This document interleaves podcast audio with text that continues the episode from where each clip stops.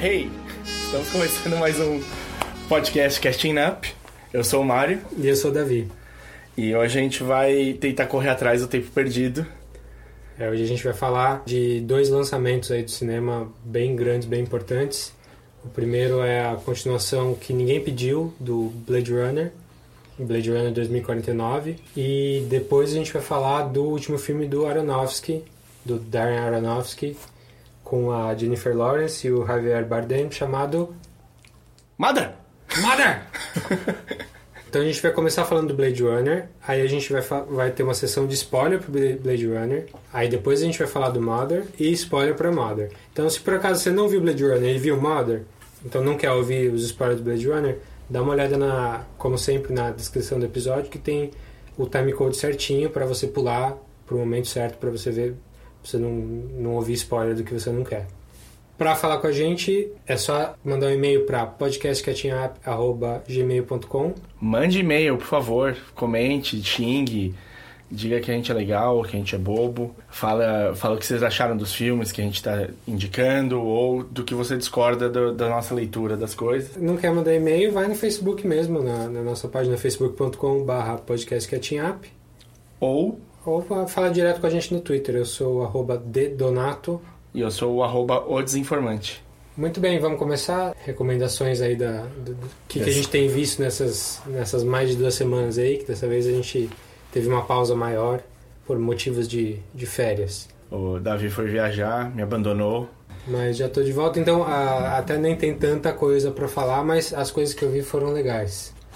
Ah, quer começar você, Mário? Pode ser. É que, pra mim, as séries estão voltando, né? Então, tô voltando ao, hábito normal de assistir algumas séries por semana aí. Principalmente, o principal retorno de todas foi o Mr. Robot, a terceira temporada.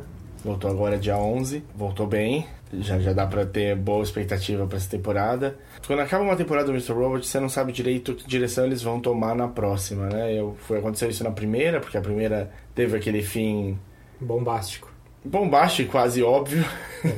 É. é que eles deram. Eles fizeram a parte óbvia, mas eles também fizeram uma parte que ninguém esperava, né? Sim. Eu só vi a primeira, eu não vi a segunda. E a segunda também termina com você meio que falando, bom, mas se a gente chegou até aqui agora e agora, sabe? A terceira, ela chega também dando, falando, e agora é isso aqui, esse é o caminho que vai seguir. Vocês viram é um cara muito perspicaz de roteiro, de montar, como montar o personagem, e o que, e o que mostrar e o que deixar de mostrar ele tem um carinho, deve ter um carinho muito, muito grande pela série, assim, então.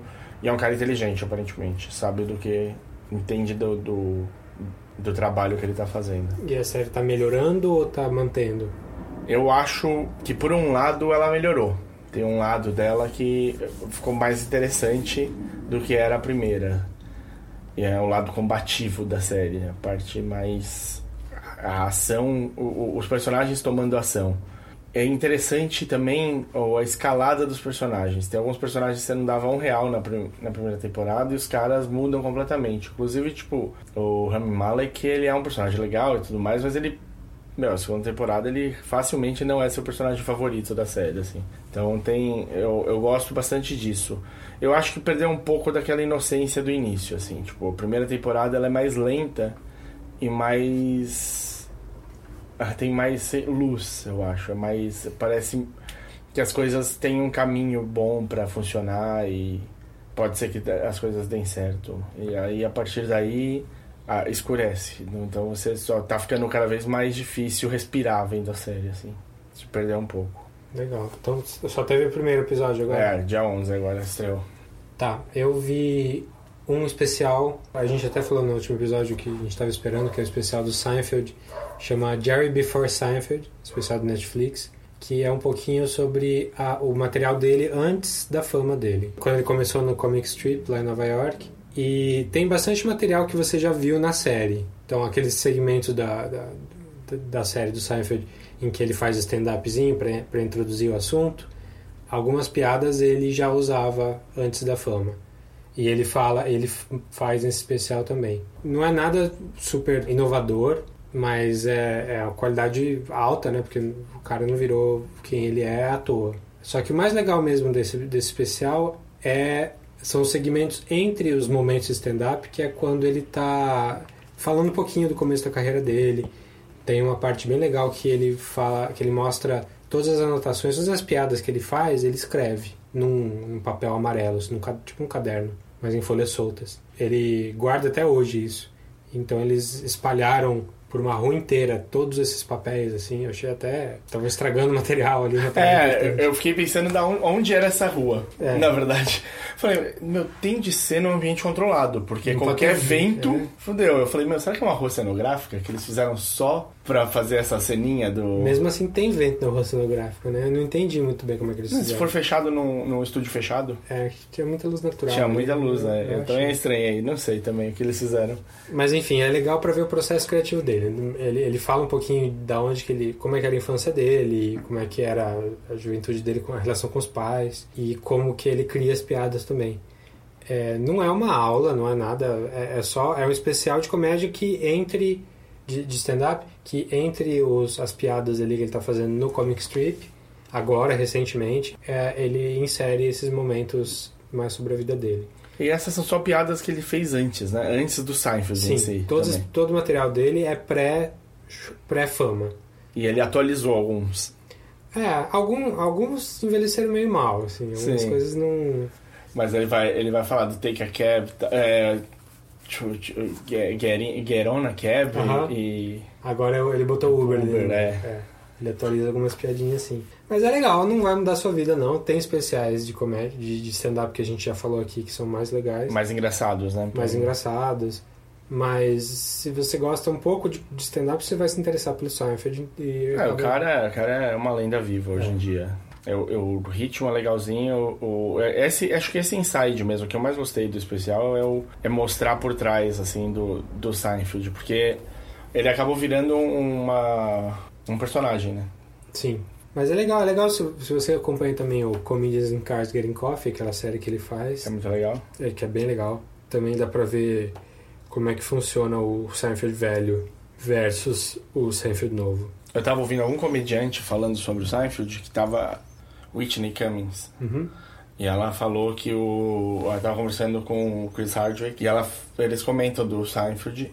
E ela fala que ela leu em algum lugar, que ela viu em algum lugar, que o Seinfeld fica pensando a, a, a, como, se, como pronunciar a palavra de uma maneira mais engraçada Tipo, ele cria 60 jeitos diferentes de falar a mesma palavra só pra achar o jeito que ele quer fazer a piada no ponto certo e tal. É tipo, bem meticuloso. É, tem um método ali que ele foi aplicando com o tempo. E logicamente, para as piadas mais antigas, ele tinha menos esse método que ele tem agora. Que ele comanda o palco muito melhor e tal. É, a, a graça do stand-up é fazer parecer uma coisa casual e fácil, né? Uhum. E o Seinfeld faz. Parece que ele tirou aquela hora ali as, as piadas. Ele teve a ideia ali.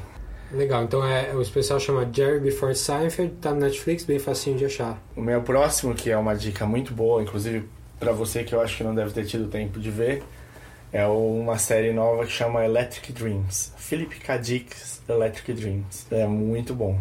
É muito, muito bom. É, é, pega, baseia em contos do Philip K. Dick, que eu que sou fã do cara, acho que ele é melhor contista do que romancista. Eu acho que quando ele tem muito espaço para desenvolver a ideia, às vezes ele perde um pouco o foco. Eu gosto, não é que eu não gosto, mas tipo, tem pedaços de livros dele que eu falo, olha ele arrastando aqui, aqui ele tá arrastando. Sim. E eles estão estão mandando muito bem. Tem, eu acho que mesmo se por acaso eles não entrar, se por acaso eles quiserem entrar em romances, tem romances dele, tipo o os três, os três estigmas de Aldrich Palmer lá, que é um romance que dá para facilmente você fazer um episódio de uma hora em cima, não, não precisa gastar com com um filme inteiro. Filme, aquele O Pagamento, você viu já? Eu vi a versão, tem duas versões, né? Então com o Ben Affleck e tem uma versão anterior. E é, e é tosquinho o filme, né? Sim, Super tosco. É bem tosco. Seria um episódio de uma hora tranquilo de qualquer série, tá? Então se eles por acaso forem pra esse lado, também dá muito certo. Então são episódios de uma hora de duração e dá pra você assistir na Amazon, pelo Amazon Prime que é, ou ela faz coprodução ou ela faz a distribuição dos episódios. É uma série que é britânica do Channel 4. Channel 4 que deu pra gente Misfits. E Black Mirror. E Black Mirror. Você vê que tipo de ser humano sou eu que falo Misfits antes de Black Mirror. Pois é. Mas é o, é o canal divertido de lá. Lá é, na Inglaterra é Channel 4 e BBC, né? É, é sim. Isso. Tá, eu só tenho mais um pra falar aqui, que é uma série que eu não dava nada no começo, que é uma série chamada The Good Place com a Christian Bell e o Ted Danson. É uma série que acabou a primeira temporada a, a, no ano passado e começou a segunda agora. E eu ouvi alguns críticos falando: ah, ela é bonitinha, ela é felizinha, ela é engraçadinha. Ela é do mesmo cara do Parks and Recreation, o, o criador. Mas não dando muita bola, assim. Aí essa temporada acabou e o Com mundo, um twist louco. É, e o mundo virou de ponta cabeça. A Yaskara, por acaso, estava assistindo. Ela fez um binge aí da temporada e eu tava perto. Então eu assisti meio por tabela a primeira temporada. E realmente, tipo, a história muda muito de figura e é muito legal. As ideias são boas. A ideia da série é: a Christine Bell morreu e ela aparece no Good Place, no paraíso. O Ted Danson é o anjo que vai, vai, vai, ajudar ela. vai apresentar ela pro paraíso. E as pessoas ali, tudo é do jeito que a pessoa quer. Tem sorvete sabor quando sua bateria de celular está carregada. Tem umas piadinhas assim, sempre com, com coisas boas. Só que ela acha que ela não devia estar ali, porque ela acha que trocaram o nome dela, que ela não é uma boa pessoa. Ela, na verdade, ela descobre rápido, porque o, o anjo começa a falar para ela, o Ted Danson, as coisas incríveis que ela fez na vida e nada daquilo ela fez. É, foi uma outra pessoa com o mesmo nome. You, Eleanor Shellstrop, are dead. Cool. How did I die? Are you sure you want to hear? You were struck by a truck advertising an erectile dysfunction pill called Engorgulate. Funnily enough, the first EMT to arrive was an ex-boyfriend of yours. Okay, that's I get it. Thank you. You're okay, Eleanor. You're in the good place.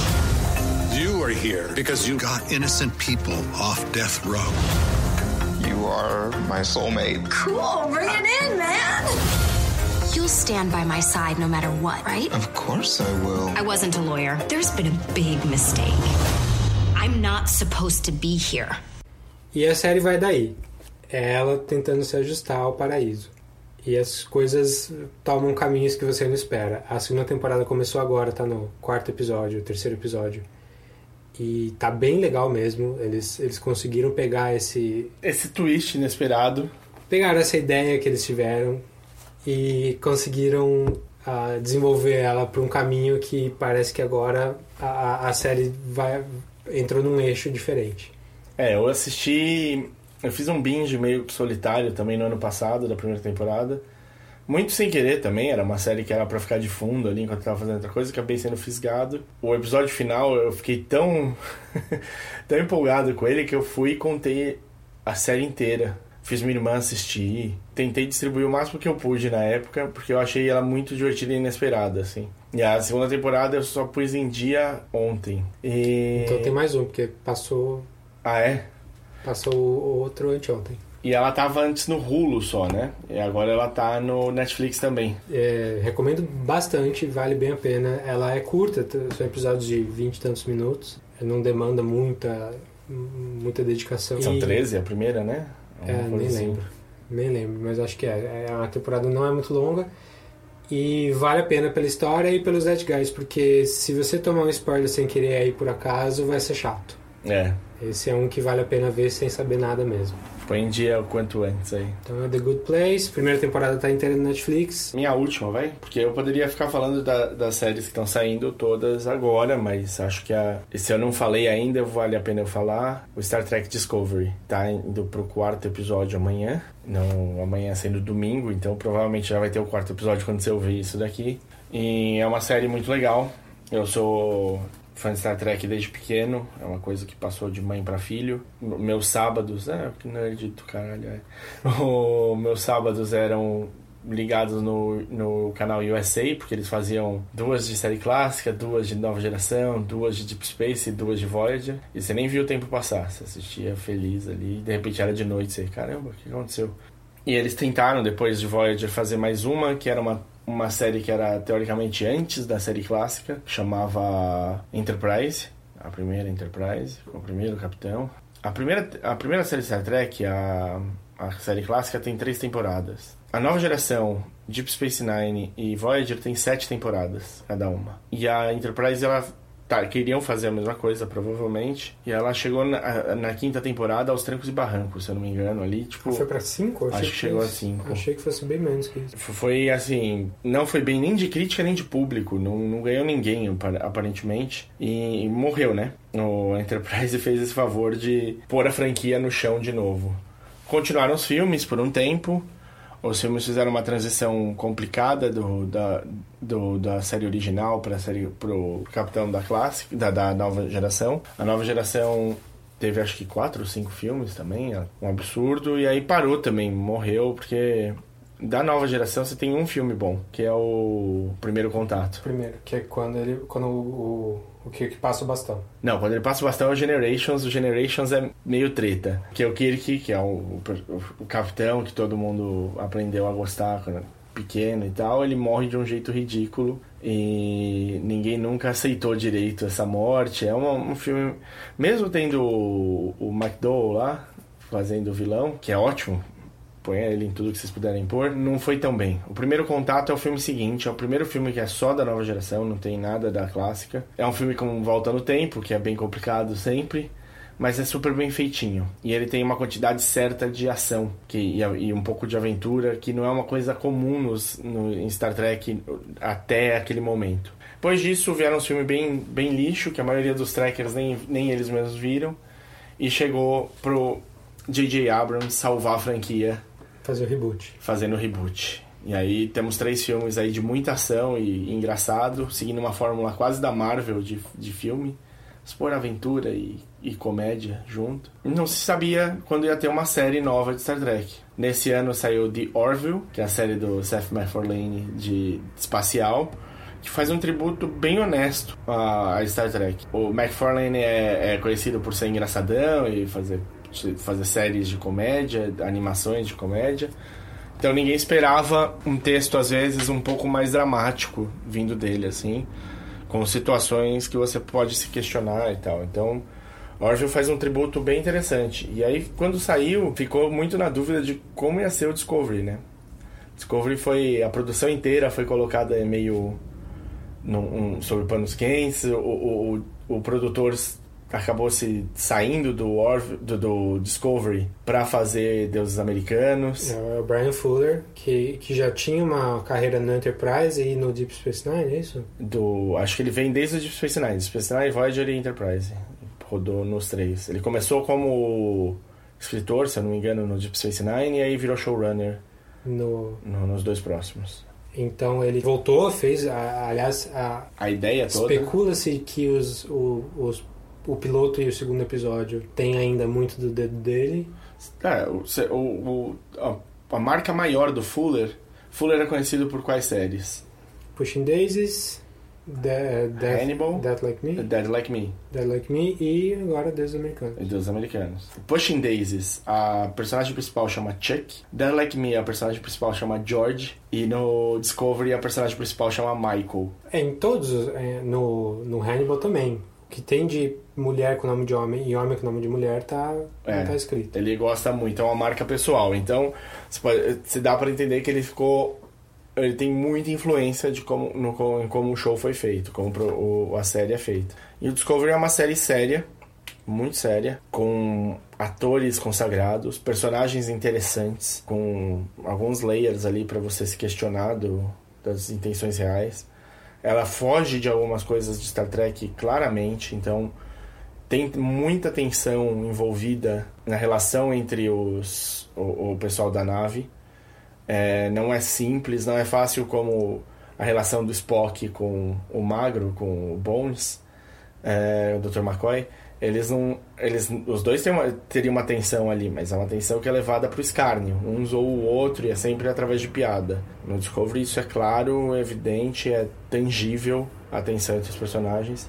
É uma situação muito tensa, é a primeira guerra real entre os Klingons e os humanos. Eh, Os Klingons e a Federação, não é nem os humanos. Depois de 100 anos que os Klingons ficaram sumidos, isso é antes de, da série clássica também, antes de Enterprise também. E isso vai contra tudo que a Federação prega, que é né, um- uma Não intervenção. existência, é, não intervenção, existência pacífica, ajudar os outros povos. Então isso também é uma situação complicada. E é a primeira série que é focada num personagem que não é o Capitão. O Capitão é interessante? Muito. O Lorca, feito pelo. Então, o Capitão da, da, da Discovery é o Jason Isaacs. E ele é um personagem muito interessante, mas ele não é a- o principal da série. O principal da série é a Michael, que é feita pela atriz que faz a Sasha do Walking Dead, a Soniqua Martin Green. Ela tá muito legal também na série. A, a relação dos dois é importante. Tem um, um alienígena que ficou muito legal, no- que é feito obviamente pelo Doug Jones, né? Porque se você quer. É, só, só tem dois. É o Doug Jones ou o. É o Doug Jones ou o Andy Serkis. Só tem dois pra fazer mímicos e pessoas e monstros e bichos. Sim. A série, a série até, até tem uma polêmicazinha envolvida porque ela não passa na TV. Não. Ela só passa no ela é da CBS, que é um grande canal de TV, só que ela só passa no canal da CBS eh, digital. Online, digital, o CBS All Access, alguma coisa assim. é. E muita gente tá vendo que não tá valendo a pena pra Que é só isso. 6 dólares, né? Por mês. É o pre- é quase o preço do Netflix. E, e você tem isso e o, o catálogo da CBS, que inclui Big Bang Theory e outras porcarias. Big Bang Theory inclui o Colbert. É, tem o Colbert, mas o Colbert é, eu, eu vejo no YouTube, o Colbert, por Sim. exemplo. E fora dos Estados Unidos, o Star Trek Discovery está disponível No Netflix. no Netflix no dia seguinte que ele passa. Então eles passam de domingo, no dia seguinte, segunda-feira, ele já está no Netflix. Aqui também? Aqui também. Todos os outros lugares, menos nos Estados Unidos. Então vale a pena, é uma série legal, tá se formando. Eles fizeram uma alteração complicada no- na feição dos Klingons, que ainda ninguém sabe explicar o porquê. Acho que talvez para deixar, fazer um- uma justiça aos Klingons, né? Porque os Klingons começaram na série clássica sendo é, seres humanos com a pele um pouco mais escura e mais Uma barba. E uma testa estranha. E aí depois essa testa foi realmente melhorada para série para nova geração. E aí você começa a ter o, o- o- uns Klingons um pouco os Klingons vão ficando cada vez mais diferentes. E agora nessa nessa série que vem antes de todas na teoria, eles são muito diferentes. Eles são uns bichões malvados ali, com Então- diferença de castas, de famílias que a gente sabia que existia, mas isso denotado por cor de pele e tudo mais, é interessante. Legal. Então tá valendo a pena. Tá valendo a pena. Uma série que eu espero na semana também. Eu vou entrar nessa em algum momento aí. Eu tentei entrar no New Generation que eu só vi criança em algum solto assim. Mas a primeira temporada é meio, é, é ruinzinha. E aí eu acabei não continuando. Tô até pensando em pegar da segunda em diante em algum momento. Minha dica pra você na nova geração, já que você já conhece os personagens todos, terceira temporada. Começa na terceira? Ah, a terceira. Tá. A a- os dois melhores episódios, se eu não me engano, da, da- dos sete anos, é o final da terceira e o primeiro da quarta. Legal. Vou, vou colocar no, no catálogo. Então muito bom. É isso aí que a gente viu essas, essas duas, três semanas aí. E vamos então direto falar do lançamento do, do filme do Denis Villeneuve, Blade Runner 2049. Primeiro sem spoilers, depois a gente faz a parte spoiler só pra ele. A gente vai começar falando um pouquinho. Fala um pouquinho da nossa relação com o Blade Runner original. Tá bom. Então, Blade Runner, filme de 82 do Ridley Scott. É um filme extremamente polêmico, porque ele foi um fracasso de público, um fracasso de crítica quando ele saiu. Eu tenho uma dúvida. Quem escreveu? Baseado no quê? O Blade Runner? Baseado num, num, um autorzinho aí meio desconhecido chamado Philip K. Dick, que a gente estava falando agora há pouco. Baseado na obra, na- no, no conto dele chamado Do Android's Dream of Electric Sheep. Um futuro onde eh, androides convivem com pessoas in- indistinguivelmente. A única diferença é que eles têm uma data de expiração É. sabida. Então, o, o filme é um neo-noir, uma homenagem aos, ao- aos filmes noir, uma homenagem, uma, uma influ, é influenciado pesadamente pelos filmes noir. O Ridley Scott nessa época tava começando a nadar na, na crista da onda ali. Ele tinha acabado de sair do Alien, ele tava para entrar em Dune, acabou que não deu certo Dune de novo, já não tinha dado certo com o Rodorowski, não deu certo com ele também. E antes de fazer Dune, que ia demorar muito, ele topou fazer esse Blade Runner aí, que tinha começado, que tinha sido escrito por um, um cara novo, que era um ator, na verdade, chamado Hampton Fancher, que estava aí voando aí pela Warner na, eh, na época. E o filme foi muito difícil na pré-produção, difícil na produção, uh, ninguém se deu muito bem, as coisas demoravam muito para acontecer. Então, enquanto as coisas não aconteciam direito, o Ridley Scott acabou uh, apoiando muito no, com o pessoal da arte. E ele já era um, um cara que vem de, de, design, de art design também. Então, uh, ele acabou refinando muito a parte visual da coisa, além da história. E é o que transparece no filme. Né? O filme é lindo, assim, é super estranho, super diferente. Ele mistura uh, temas no ar de, de, de, de claro escuro, de, de submundo, de coisa suja, com um futurismo que não, não se vê todo dia. Não se via naquela época, com certeza. É, então ele mistura o neon com a sujeira. Ele, ele é um futuro bem, bem triste, mas tecnológico. Acho é uma boa descrição essa. Um futuro depressivo tecnológico. Sim. O figurino é meio anos 40, o cabelo da Rachel é totalmente anos Meu 40. Deus. Então é um filme que é uma salada de, de influências aí, só que sofreu muito na mão dos produtores. Sofreu tanto que quando ele saiu no cinema, eles, eles exigiram que o final fosse mudado do roteiro. E o que eles fizeram foi pegar uma cena felizinha de dia, o filme inteiro é de noite, mas eles pegaram umas cenas, uns, uns takes do comecinho do Iluminado, que também é da Warner, que é aquela cena de helicóptero Filmando o carro pela montanha. filmando o carro pelas montanhas do Oregon, bem bonito, céu azul.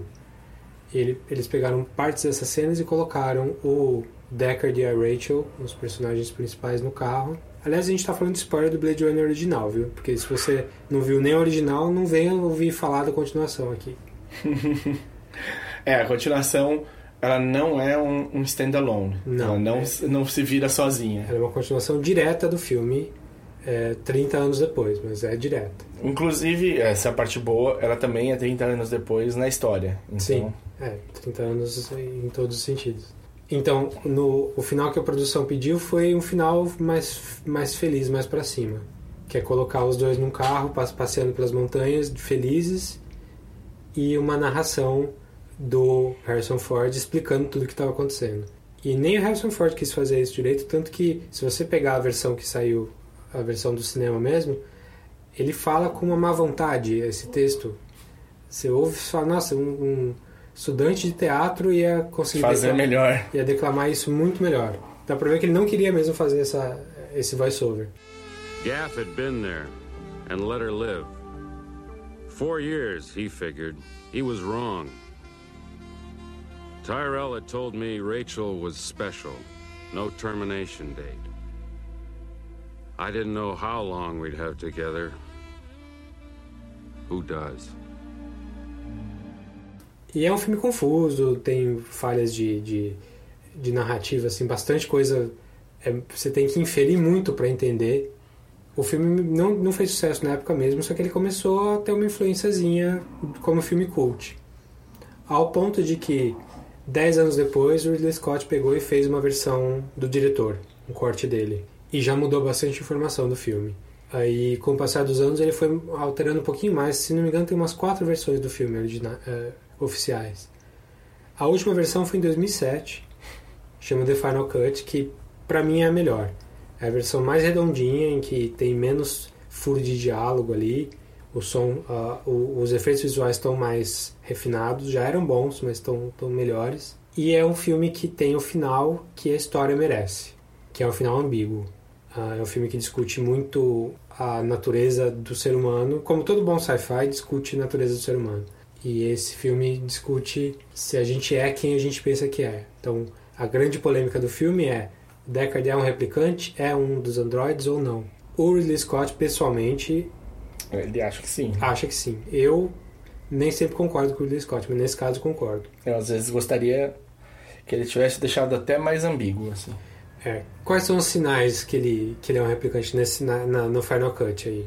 Ele aumentou os sinais, né? É, os sinais se- sempre tinha alguma coisa, mas nesse último fica um pouquinho mais claro. Ele sonha com o unicórnio no, no começo do filme, e no final do filme, o Edward James Olmos, que é o cara que faz aqueles origamis de, de animal durante o filme, deixa um unicórniozinho ali na porta da casa, na, na- na porta da casa dele, que Dando a indica, entender. dando a entender que ele esteve ali, que ele não matou a Rachel, porque ele reconhece na Rachel algo ah, Único. único e que ele sabe que ele tem uma memória implantada de unicórnio. Isso tudo não é falado, só é mostrado. É bem, bem sutil. Na verdade, a primeira vez que eu vi isso, eu fiquei com a impressão de que a memória de unicórnio era dele. É, não tem nada especificando Não, não isso, tem, não mas tem, mas eu fiquei com essa sensação. Pode ser um implante. É, assim, a ideia é que seja um implante. Tem outras coisinhas, por exemplo, todos os animais que a gente vê são animais são artificiais. E eles têm um. A câmera sempre pega um reflexo no olho da coruja, principalmente dá pra ver isso bem claro. Sabe quando você tira a foto da pessoa e, e sai aquele olho vermelho? Vermelho. Então, esse reflexo da retina aparece nos animais, aparece em todos os replicantes em algum momento. E aparece um Decker. Não aparece nenhum humano. E no Deckard aparece numa cena fora de foco, bem rápida, bem pequena, quando ele tá falando com a Rachel. Não é uma prova definitiva, até porque eles fazem, pra saber se, ele é- se o cara é replicante ou não, eles dão zoom no olho e se fosse só isso era fácil de ver. Mas pra, pra gente que tá assistindo o filme, isso Fica é, como dica. fica como uma dica que, que ele é. E tem outras coisinhas também é, de por que, que ele é o escolhido para fazer esse tipo de, é, essas coisas especificamente, se faz sentido ele ser um caçador de replicantes, ah, sendo se- não sendo um. E a gente conseguiu falar do filme até agora sem dizer a história dele, né? Direito. Pois é. Então, uma sinopsezinha rapidinho. É, é 2019, as pessoas. é, Daqui a dois anos. É, pois é. As pessoas. Existem replicantes que são androides que são indistinguíveis de seres humanos e eles são usados para trabalho forçado, para são escravos basicamente, são máquinas, então Hum, A, escrava- a escravidão não sei se aplica ou não, e essa é uma dúvida. essa é uma das questões filosóficas do filme. Para impedir que essas questões fossem muito muito discutidas, eles põem um- um- uma data de validade no- nos androides de 4 anos. Quatro anos. E três desses androides escapam. Quatro. Quatro desses androides escapam de uma das colônias do da- Extra. Extraplanetárias. Extraplanetárias, é, extraterrestres, eles chamam assim. E vem atrás do criador deles aqui na Terra, que é o Tyrell, que é o, cara da empresa que faz os replicantes. O Deckard é um, é um caçador de replicantes, é um detetive que, que é o papel dele é matar os replicantes. Então ele é, dá um caso pra ele, ele vai atrás e, e, e- e mata diretamente, não tem, não tem nem conversa. E o filme é a história do Deckard indo atrás desses quatro replicantes. Ah, e se ele deve ou não fazer. Ele faz um detetive bem classicão de noir, detetive meio relutante. Ah, o cara que meio que tropeça nas coisas que... que não é que Não é que ele é propriamente bom, né? é, não, ele, ele tropeça nas dicas. Ele não é bonzinho. Tem uma cena polêmica pra hoje em dia que não era polêmica na época, que ele praticamente estupra a Rachel. É uma coisa bem sem consentimento mesmo. É, revendo essa semana, deu. Essa semana passada deu, Deu pra sentir bem isso, né? deu um desconforto, assim, tipo, hoje não, não teria essa cena, não, Não. passaria. Não. E o primeiro beijo dele já é meio assim, né? É, então, essa cena toda do beijo, ele, ele força ela. Então, essa cena toda do beijo é forçada, é, ele, ele faz ela, ele não deixa ela sair, é uma coisa que hoje não, não funcionaria mesmo. Mas é, é um filme um pouco difícil de entender, porque ele é muito mais visual do que narrativo. Sim. E ele tem alguns problemas de narrativa. Então, não é um filme perfeito, é um, um filme super influente. É, se não fosse Blade Runner, não, não teria, o movimento cyberpunk seria totalmente diferente. Verdade. Neuromancer sairia diferente. É, não, o visual do, do Blade Runner mudou muito do que a gente imaginou por muito tempo de futuro e de, e, e de tecnologia, o que esperar, o que não esperar. E até hoje eu não sei porque a gente não tem guarda-chuvas com cabo de luz. Pois é. Não consigo entender. Mas capa de chuva trans- transparente tem, né? Tem. Carro voador, desculpa, mas não vai ter. Não desse jeito. Não, desse jeito. Mas enfim, então o filme foi um, um fracasso na época, ganhou muito. Quanto tempo você passou esperando os outdoors loucos que tinha no. É, esse teve, né? Esse É. não foi muito. Eles não foram tão. No, eu, eu ve- revendo, que é super sujo, né? E tal. E aí tem esses outdoors super coloridos e, com, e fortes e tal que chegaram. Você vai pro Times Square, você. Você tá no. Tem muito. É uma qualidade muito melhor do que tem Sim. no Blade Runner. Em Tóquio tem muito disso também, né? Tem... Sim, sim. Quem pensou um pouco mais pra frente nesse caso foi o De Volta ao Futuro, né? Quando ele colocou o holograma no outdoor. holograma. É, o Minority Report tem, tem ideias de, de, de publicidade ah, Segmentada. segmentada pra Puta, você. daí- é- e essa eu consigo ver acontecer, porque já tá, né? Sim, já tá. Já tá. Minority Report, escrito pelo Felipe Kadik. Também, mais um. Não tem como não se interessar por sci-fi e não, não tá envolto em coisas do Philip K. Dick. O cara, o cara era bom. Então, o filme foi. Ele foi meio que um fracasso na época, mas ganhou muita importância com o passar dos, te- do, dos Virou um anos. clássico cult. E virou um clássico mesmo. Hoje ninguém discorda que é um clássico. É, você pode até não gostar muito, mas é, é um dos grandes filmes dos anos 80 e influenciou todo mundo depois. Então passam 30 anos e resolvem fazer a continuação do filme, produzido por Ridley Scott, mas não dirigido, porque ele estava dirigindo o The Martian na época e ainda ia dirigir o Alien Covenant, que também ninguém pediu para ele fazer. E agora que ele. Já que ninguém pediu o Covenant, ele resolveu fazer mais quatro depois, é isso? Nem me lembro. Mas é, o, o- eles chamaram o roteirista original para escrever e chamaram mais um cara também que tem mais uma ligação com coisas que a gente falou, que é o Michael Green, que é o, o outro criador do American Gods, junto com o Brian Fuller. O Michael Green tá bem aí fazendo bastante sucesso esse ano, porque além do American Gods, ele tem, ele também escreveu Logan, que fez bastante sucesso aí. E também tem o dedo dele no Alien Covenant, né? Então não dá pra dizer que ele só fez coisa boa. Mas é um cara que tá, tá com bastante coisa aí na- no, no prato esse ano. Então aí, não, como não chamaram o Ridley Scott pra dirigir, porque ele tava fazendo outras coisas, chamaram um cara novo. Que tinha acabado de acertar em cheio. Ele, então, quando chamaram, ele não tinha feito ainda. Não? Ele tava fazendo Sicário. Ah, olha só, eles apostaram mesmo. Apostaram, ele já tinha o Prisoners, que era um filme que tinha atores grandes, tinha o Hugh Jackman, o Gyllenhaal, mas ele ainda não tava Não era quem ele é hoje. É, não era quem ele é hoje, que é o Denis Villeneuve. Ah, um cara, um canadense, franco-canadense, quebecois, né? Quebecois. Então apostaram grande ali no começo. E não só isso, deram um orçamento enorme, que não falam, mas provavelmente estão achando que é 150 milhões aí pra fazer o filme. Foi uma aposta alta da Warner, aparentemente não tá se pagando. Não. Porque, por tudo isso que a gente falou. Um filme cult, um diretor menos conhecido, um roteiro ousado, uma continuação direta que é bastante sutil. É um filme que ninguém pediu, mas que, que valeu muito a pena. Assim. É, Falando por mim, pelo menos, eu adorei o filme, 2049. Ah, não esperava que fosse gostar, ou pelo menos não esperava que fosse gostar tanto. Mas achei que é a continuação que o filme precisava ter. Tipo, não que ele precisasse, mas Já que tá. Agora que tá feita, você. já que estão fazendo, tô feliz que fizeram. Eu geralmente não gosto muito do Denis Villeneuve, eu- ele tem... Além do Arrival, que eu amei, Os outros todos você os não outros to- o Sicário não gosto, o Prisoners eu detesto, Enemy eu acho ok. É o único. Eu vi Arrival, que eu acho aí o filme do ano passado. Eu gosto muito de Green Room. Green Room foi um close second. Gosto do The Lobster também. Foi, A gente tem a mesma lista, mesmo top 3. foi um ano muito bom. Mas o Arrival pra mim foi o filme do ano, que eu acho que não foi pra você. Olha, meu filme preferido foi Green Room, mas o Arrival eu acho que foi o filme mais importante, sim.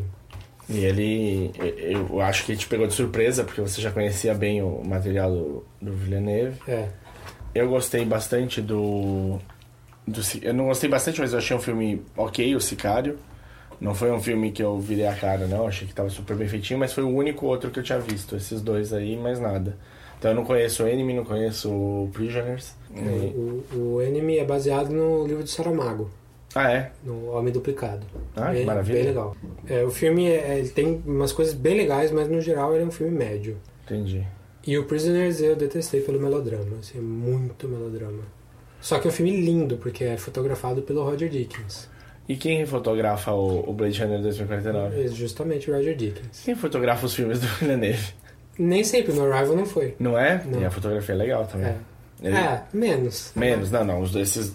é, o, o Blade Runner é bem. A fotografia é muito importante no É. filme. Então chamaram o cara certo pra fazer a, a- a direção de fotografia aí, porque junto com o Tivo lá, são os dois melhores diretores de fotografia trabalhando hoje em dia. Eu acho que o Tivo faz uns filmes mais interessantes, assim, ele, ele- o Dickens faz um monte de coisa boa, ele faz todos os filmes dos irmãos Coen, todos não, mas quase todos. É, é mestre mesmo, mas eu, eu tendo a gostar, tirando o Inharito, eu tendo a gostar mais dos filmes com motivo, que é o Gravity. Até, até os filmes do Inharito, a coisa boa é a, a, a fotografia. Você não gosta do Inharito? Não gosto de Inharito. Não gosto, só, só gostei do Amor Espero, só. Que é fantástico. Todos os outros, ou eu achei meh, ou eu ativamente não gostei. Mas tudo bem. Bom. um dia a gente fala mal de ou ir bem. Você, você ataca e eu defendo. Beleza. Ah, então o, o Denis Villeneuve se juntou com o Dickens de novo, depois de ter trabalhado com ele em, no Prisoners, para criar esse visual do, do, do 2049 que, sinceramente, é, eu acho muito bem construído. Eles, eles, eles pegaram todas as coisas boas do filme original e evoluíram 30 anos sem parecer que foi uma evolução constante. Ah, até porque não é um spoiler, mas uma, uma das coisas que, que fala no filme é que houve um blackout entre os dois filmes aí. Que apagou toda a memória da. É, que foi uma, um grande colapso aí tecnológico. Então, a, as coisas estão 30 anos depois, mas é, elas elas estão vindo de um futuro do primeiro filme e não do nosso futuro. Sim. Eu vi gente falando no filme: "Ah, como é que tão, tem tem uh, propaganda da Atari e da Panam? A Atari uh, não vale nada hoje em dia e a Panam não existe já há 20 anos". É, só que no filme original, que se passa em 2019, a Atari aparece no filme. Sim. Tem um outdoor gigante da Atari. Mesma coisa da Panam. Então, naquele futuro do filme, que não é o nosso futuro, essas empresas estavam bem. Funcionando. Não tinha Nintendo. Hoje em dia tem a, a, Nintendo. Tipo, se fosse no nosso futuro, não teria Atari, mas teria Nintendo. Ou a Microsoft. E, mas o 2049 ainda é. tem essas empresas porque eles estão nesse, nesse universo paralelo. É um futuro do Blade Runner, não um futuro do nosso mundo. Isso. O Blade Runner pode ser um futuro do nosso mas é o ele, como a gente ultrapassou ele, a gente está quase ali, né? Sim. É, a gente ele virou uma, uma linha paralela. Mas então é um filme que o visual tanto na, na no, no, design de produção quanto na fotografia mesmo, tipo, você vê a, a, se você viu o trailer e tal, tem cenas que estão totalmente amarelas, tem cenas totalmente azuis, é, tem a, aquelas coisas que aparecem no primeiro filme do tipo um reflexo da água brilhando na, na como, tipo, como se fosse decoração do quarto. Tem muito neon. Tem muito neon, tem muito holograma, muita inteligência artificial, muito bonita, tudo muito, uh, muito bem construído mesmo, muito bem pensado. E como é que é a história? É, o filme seria só metade do que ele é se fosse só visual. Né? A história tem que acompanhar. E nesse caso eu acho que acompanha. A gente ainda não, não vai falar de spoiler, mas a gente está falando do Kay, que é o personagem do Ryan Gosling, que é um detetive caçador de androids. É um Blade Runner. Tem Também é um. E, e, esse já é, logo de começo, já, a gente já sabe que ele é um android. Ele é um replicante. Ele, ele não cara... Tem, ele não tem dúvida sobre ser um replicante ou não, como o, o Deckard tinha. E tem bastante é, racismo contra ele, descarado. Sim. Pelo fato dele ser um replicante, um android que caça android. Um skin job. Ele já é, já é rechaçado por ser, por ser um replicante por si Ponto. só. Ainda... É, ainda sendo um que caça outros, ele é rechaçado por todos os lados. Então ele é chamado para ir atrás de uh, dois, três, eu não lembro quantos são, de, algum, de, de alguns, alguns replicantes que foram descobertos. De, dos antigos. É. é, é no, no, como no primeiro filme, é, o filme começa com um texto na tela, explicando um pouquinho do cenário. E nesse texto ele fala, o texto fala que uh, alguns modelos perderam aquela história da data, de validade, então eles têm, eles vivem indefinidamente, mas eles têm métodos mais fáceis de achar uh, quem é quem não é replicante, além daquele teste super complicado que eles fazem no primeiro filme. O Tyrell, como ele morreu no primeiro filme uh, e teve o blackout e tal, a empresa dele foi a empresa faliu, mas a manufatura de replicantes foi retomada por uma outra empresa. Por uma outra empresa chamada Wallace. Wallace, que é o, o nome do personagem do Jared Leto no filme. É. Que eu não sabia que estava no filme, eu meio me surpreendi. Porque ah, você não viu o... Não vi trailer, não vi nada. É, entre o, o primeiro trailer e o filme ser lançado, o Villeneuve e o e a Fox, a Fox, da Warner, Warner. Da, e a Warner é, montaram algumas coisinhas para os fãs. Na verdade, eles fizeram três curtas, que é, são prequels pro filme. São. Mas eu recomendo ver depois, eu vi depois. É. Porque Acho que o filme é, é legal como ele vai te surpreendendo com a trama. Assim. Então, um pouco dos curtas. Assim, A, a do Wallace, por exemplo, não me surpreendeu, assim, não, não atrapalhou. Eu vi essa eu vi antes do filme e não. É, o primeiro curta é um anime Sim. que se passa na época do Blackout, que é bem legal, é do, do cara do Cowboy Bebop. É, é o mais longo também, tem acho que 17 minutos, uma coisa assim. Então, os dois últimos dirigidos por um cara chamado Luke Scott. O segundo é esse do Wallace e o outro que tem a ver com o personagem do Bautista, do que, Ah, é, isso. que é o primeiro, Primeiro. Que, o primeiro que aparece no filme. É, eles contam só um pouquinho a mais, dão, um pouquinho um saborzinho nesse- né, no filme, mas eu acho que é mais legal se você for pro filme sem saber o que está acontecendo ali. Dá pra entender tudo, Ah, é, não faz diferença. Não... é, mas é um extra legal de ver depois. Eu acho que talvez eles tenham pensado em cortar essas cenas e deixar pra, pra curta, porque senão o filme ia ficar muito, muito mais longo do que ele já é. Ele é, tem quanto? 2 horas e 40? 2 horas e 40 e lá. É um filme. 2 horas e 44. É um filme longo. É um filme super longo, o original só tinha duas horas. Ele tem um média-metragem a mais. É, e um pouco do, do fracasso, entre aspas, de, de bilheteria dele aí, um pouco é sobre a duração também. Porque filme muito longo, ou a pessoa não vai ver, ou tem poucas sessões por dia, então acaba rendendo menos. né? Menos. Então, para um filme caro assim, às vezes isso faz diferença. E ele tem uma levada do Villeneuve, eu acho, que é um filme mais lento É, de andamento. Sim, é um filme que não, não se apressa em nada, assim, não tem nada corrido na trama, e eu acho isso muito bom. Eu acho que é um filme que tem 2 horas e 44, é um filme longo, mas eu acho que não dá pra correr com ele. Dá- ou você tiraria segmentos inteiros que ia deixar o filme mais pobre, ou você acelera o que já tem e estraga totalmente a narrativa. Eu acho que ele é, ele é tão longo quanto ele, ele merece ser. Assim. Então, basicamente, a sinopse é isso: é um, um, um androide, caçador de androide, que vai atrás desses quatro androides que estão aqui. E acaba meio que achando uma trama um pouco mais Esbarra- profunda. É, ele esbarra numa trama bem mais complicada. Que isso difere um pouco do, no, no- do Blade Runner original, né? Porque o Blade Runner original, de certa maneira, é mais direto É. ao ponto. Poucas coisas acontecem no original. E Esse aí, filme- é, não, e o que no original, o que ele te deixa pra você considerar, tá muito no personagem do Roy. O Roy é um, um thinker, né? O Roy é o cara que cria, Royal, feito pelo Rut- Rutger Hauer. sim, que na época também nadava na crista da onda. Acho que foi o primeiro, na verdade, né? É? É aí que ele começa? É, que faz o androide existencialista lá, que eu falo, faz o monólogo do Tears in the Rain, que é um dos grandes monólogos da história do cinema. Do cinema. I've seen things you people wouldn't believe. Attack ships on fire off the shoulder of Orion.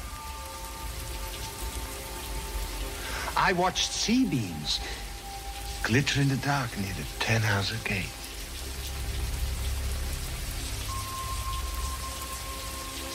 All those moments will be lost in time. Like tears in rain. Time to die. Que vale, vale falar, é um monólogo meio que improvisado. O Foi. texto era outro, e o Rutger Hauer leu e achou que estava meio pesado e não dava o, o, a força, não passava o que realmente queria. Ele foi reescreveu antes. Legal. Não sabia dessa não. E é, e é um grande monólogo mesmo, é poético e, e- e profundo. Sim. Então no 2049 já acontece muito mais coisa, porque a história é maior mesmo. É, mas nada sobra, assim, eu acho que nada, nada tem muita sobra. É um filmão, assim, é, é, é um filme que pega o legado do original e expande sem ficar preso ao original, mas também sem, sem inventar muita, muita encheção de linguiça. Eu acho que é um, um melhor fan-filme que poderia ter, assim. A comparação que eu acho que dá pra fazer é com o Force Awakens do Star Wars Star Wars. que está expandindo uma saga gigantesca. Acho que ele tem o mesmo nível de cuidado do, do Blade Runner 2049, com a diferença que o Blade Runner não tá setando um universo para mil continuações. Pode ser, pode ser até que tenha continuação, mas não parece que ele tá é, ele não tem não tá introduzindo Não, personagens não tá tentando vender. tipo não tá não tá criando a Ray, não tá criando o Paul, que são é, Não, o filme não te leva a acreditar que vai ter sequências a partir disso, o que é uma coisa rara em Hollywood atu- atualmente. sim. Porque pra. Atualmente você tem de achar como é que você vai brin- vender brinquedo, jogo e o próximo filme. A partir do, os disso. próximos filmes. É, ou a série derivada, ou X. E é uma, tem essa expectativa. Existe a expectativa de você continuar produzindo coisas dentro de algo que deu certo. Parece que você só faz sucesso se você cria uma franquia. Sim. Se você faz um produto bem sucedido, não é um sucesso. Não importa quão magra é a vaca, você tem de achar um jeito de ordenhar ela mais. e o, esse é um problema, um problema real em Hollywood hoje em dia que, trans, que muda o jeito que o cinema é feito, inclusive. Sim, pensado e programado desde o começo. Então, menos coisas uh, standalone, assim, menos coisas que se sustentam sozinhas são produzidas porque não tem potencial de franquia. Exato. E aí vo- e você acha que isso não impacta a sua vida, mas no final acaba impactando, porque se você é um consumidor de, de- desse tipo de cultura, desse, desse produto cultural, seja ele no, no- por meio televisivo ou por meio de cinema, mas vai te afetar e vai afetar você as próximas idas ao cinema, vai afetar a sua expectativa, vai fazer você se manter interessado naquilo, por mais que aquilo não seja tudo que ele podia ser. Eu, não- eu tenho várias vezes eu tenho a sensação de coisas que poderiam ter sido um filme só ou uma temporada só de uma série. Eu falo que The Hobbit? O Hobbit, sem dúvida, não. O Hobbit, ele. Isso, isso é ordenhar a vaca. O Hobbit é um livro, um livro só, e um livro fininho, e um livro para criança. Fazer três filmes disso é chamar a gente de mongol, mas Uhum. vambora. O... Eu só paguei pra ver os dois primeiros. o que- eu vi depois, em casa. ai, ai. E talvez seja até o melhorzinho deles. Quase sei. dormi, achei o pior. É? Então você fez bem de assistir em casa. O, o Homeland, eu achei, por exemplo, a primeira temporada incrível. E eles não tiveram coragem de acabar a primeira temporada como ela merecia ser terminada. O que fez a segunda temporada ser um pouco mais fraca. Por que, que eles não tiveram coragem? Porque criar personagens que as pessoas se importem é difícil. É uma fórmula super difícil. E aí depois que você criou esses personagens, matar eles é muito difícil. Então, parabéns pro George R. R. Martin. Pois é. Então isso acaba, acaba afetando o panorama do cinema inteiro pra gente, porque se eles não fazem, a gente não vê e não, não, não chega. A gente não, não tem essa referência, esse repertório. E a tendência é as coisas ficarem Cada vez mais pra esse lado. mais homogêneas nesse sentido. Então esse filme não faz isso, ele, ele você nunca mais ouvir falar de Blade Runner, vai estar tudo bem. sim, n- não é um fracasso porque não fizeram outro filme. É, Ao contrário. Ao contrário, acho que. Então é uma grande fanfic, no melhor sentido da palavra. É, é uma coisa bem pensada, bem construída, que foi que levou tempo. Se esse filme fosse feito em, em 1984, ele não ia ser tão bom. Isso é uma coisa, inclusive, que o Harrison Ford falou em entrevistas. Perguntaram pra ele por que demorou tanto tempo. Ele, meu, faz tempo que falam de fazer uma continuação pra gente. Faz tempo que já vieram falar comigo sobre isso. Mas não achavam a história. Não achavam o que a gente precisava contar. E sem ter o que a gente precisava contar, não valia a pena fazer. E aí agora acharam. E é isso, eu acho que. Por que assistir? Porque é um filme bonito, é um filme com muito cuidado, muito esmero. É um filme que expande os temas do original. Então vai falar de, de inteligência artificial, vai falar de humanidade, Vai discutir o que é ser humano. Então vai falar de inte- inteligência artificial, vai falar das origens da humanidade, da, do, de criador-criatura, todos os temas que tem no primeiro filme e mais alguns. Ah, e algumas coisas até que conversam um pouco com a- o jeito que a gente usa a tecnologia hoje em dia. Mas isso a gente fala quando a gente for falar de spoiler. Então é um filme que vale a pena ver, vale pra caramba. É, Precisa ter um pouco de paciência? Precisa. Precisa ter dormido bem no dia, por favor. Eu não achei um filme sonolento. Pode ser porque eu tava bem disposto, mas eu achei um filme longo, mas não achei. Ah, nossa, esse pedaço tá arrastando, tô, tô cansado. Não, talvez não. Ele, é- é- ele, ele tem sequências lentas. Isso eu achei. Ah, pra mim, os pontos altos, por, por uma coisa absurda de, de se imaginar, era quando aparecia o Wallace, o personagem de Jared Leto. Alto? Eu achava ótimo. Você não Hum. gostou? Menos. Eu gostei do personagem, achei ele. E eu achei que o Jared Leto tá bem, o que é super raro pra mim. Acho que a última vez que eu achei ele bem num personagem mesmo, ele fe- era no Clube da Luta, ele tava apanhando. Ali ele tava muito bem, mas ele fez muita coisa boa depois também. Ele fez o Hacking para um Sonho. O Hacking é depois do Clube da Luta? É antes. Depois. Não, é antes. Hacking Clube da é. Luta 99 e Hacking é 2000 2001. Ah, é? Então tá. Ele Hacking tava bem muito no, no, no Senhor das Armas lá, Lord of War. É. é que eu não gostei tanto do filme, eu É, eu acho, gosto. então. Ele- Ah, ele é divertido o filme, mas ele não é um. Ele tá bem no filme que ninguém viu, que chama Mr. Nobody. Mr. Nobody é muito bom. É. Muito bom. Tava no Netflix por um bom tempo. É, também. acho que ainda tá, talvez esteja no brasileiro. Mas é, é um filme super que ninguém viu porque não é de uma, de uma produtora grande, ficou Não, escondido. Mas é bem legal. Enfim, ele é bom, é que ultimamente ele tá um saco. É um cara chato pra caralho. Você acha ele o novo Joaquim Fênix? Ah, Se daqui a alguns anos ele mostrar que era tudo uma, um jogo, uma jogada de marketing, eu vou achar. que o Joaquim Phoenix fez, fez aquela fase chata dele de propósito pra fazer Sim. aquele filme. O rapper lá, a fase rapper dele. É, mas enfim. Quem eu espero que faça isso também é o Shia LaBeouf. Me surpreenda, Ah, Shia. lá, eu acho que ele já tentou essa, essa do, do artista aí e não tá dando muito certo. Enfim, é um filme super legal. Tem, tem cenas de ação também, pra quem, quem acha que a gente tá falando que o filme é lento, mas tem umas cenas de ação muito legais, umas brigas muito boas. Sim. Tem uma, uma sequência extremamente tensa. Sim, é, então vale super a pena. Vejam, a, prestigiem o filme, o filme que tá precisando de bilheteria aí. Então não percam, porque é um dos filmes do ano, assim. é. até agora tá, tá no meu top 5 do ano fácil. Vamos falar de spoiler? Vamos falar um pouquinho mais a fundo? Vamos.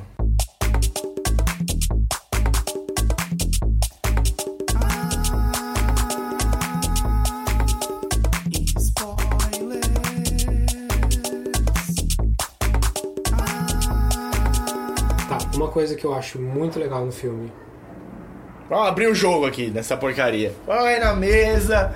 é o personagem do Ryan Gosling, que chama Kay, e a, a robô dele lá chama ele de Joe. Joe. Então o Joe, Joseph K, é o personagem Joseph. Joseph K, Joseph K do Kafka. Sim. Joseph K, K do Kafka do Processo, que é um livro onde o protagonista do livro descobre que ele não é o protagonista da história. E é exatamente o que acontece com o Kay Com o Kay. aqui ne- nesse filme. Ele vai achando pistas de que ele pode ter, pode ser que seja o filho perdido do Harrison Ford. E no fim, ele vai até o fim, ele confronta o Harrison Ford. Ele duvida, duvida, duvida. De repente ele começa a acreditar. Aí ele acredita, acredita, acredita. E quando ele tá no auge de acreditar, ele descobre que não. Que não. Esse. É, Que vida. Essa toada emocional, assim, eu acho a melhor coisa do filme e é super legal, super ousado, porque você não espera que. Você, você, você tem certeza que ele, é, o- que ele é o cara. Sim. Tudo indica que ele é o cara. O, o- o Hollywood indica. É, né? Hollywood indica que ele é o cara. Então a puxada de tapete é muito bem construída, que não é, é muito chamativa, assim, não é um grande momento, não é um grande twist do filme. Não. O twist acontece dentro do Ryan Gosling, assim, dá pra ver que, que ele muda. Ah, então não sou eu, então, então tá. O que eu vou fazer agora, sabe? O, o, o Deckers até pergunta pra ele em algum momento, mas o que, foi, né? O que, que, você achou que, que era e tal. E ele não fala também, não. Também, é, isso foi uma, um artifício de, de, de filme, assim, que, que eu não gosto muito quando acontece, mas não, não achei tão ruim. Que é quando ele chega em Las Vegas pra confrontar o Deckard, ao invés de ele chegar e já falar o que ele quer, Sim. eles ficam brigando e eles vão tomar uma bebida juntos. Ao invés de ele ir direto ao ponto, What do you want? I want to ask you some questions. Ele tá tendo um bonding time com o pai dele. É o problema do. Se for ver, do Batman vs Super-Homem. Tipo.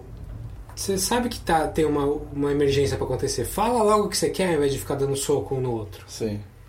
Nesse Se caso. fosse só esse problema do Batman vs Super-Homem. É, então. Mas, é, assim, uma situação mais realista, o Ryan Gosling chegaria lá e já falaria: Eu acho que você é meu pai. E é isso aí. E aí ele fala: Não, tive uma menina. Acabou o filme. Acabou. Acabou. Sobe crédito. Então, ah! Então, por um lado, pra gente é bom que, que teve essa enrolação, Ah, mas enquanto estava rolando, eu não senti enrolação. Isso é só pensando um pouco depois, assim.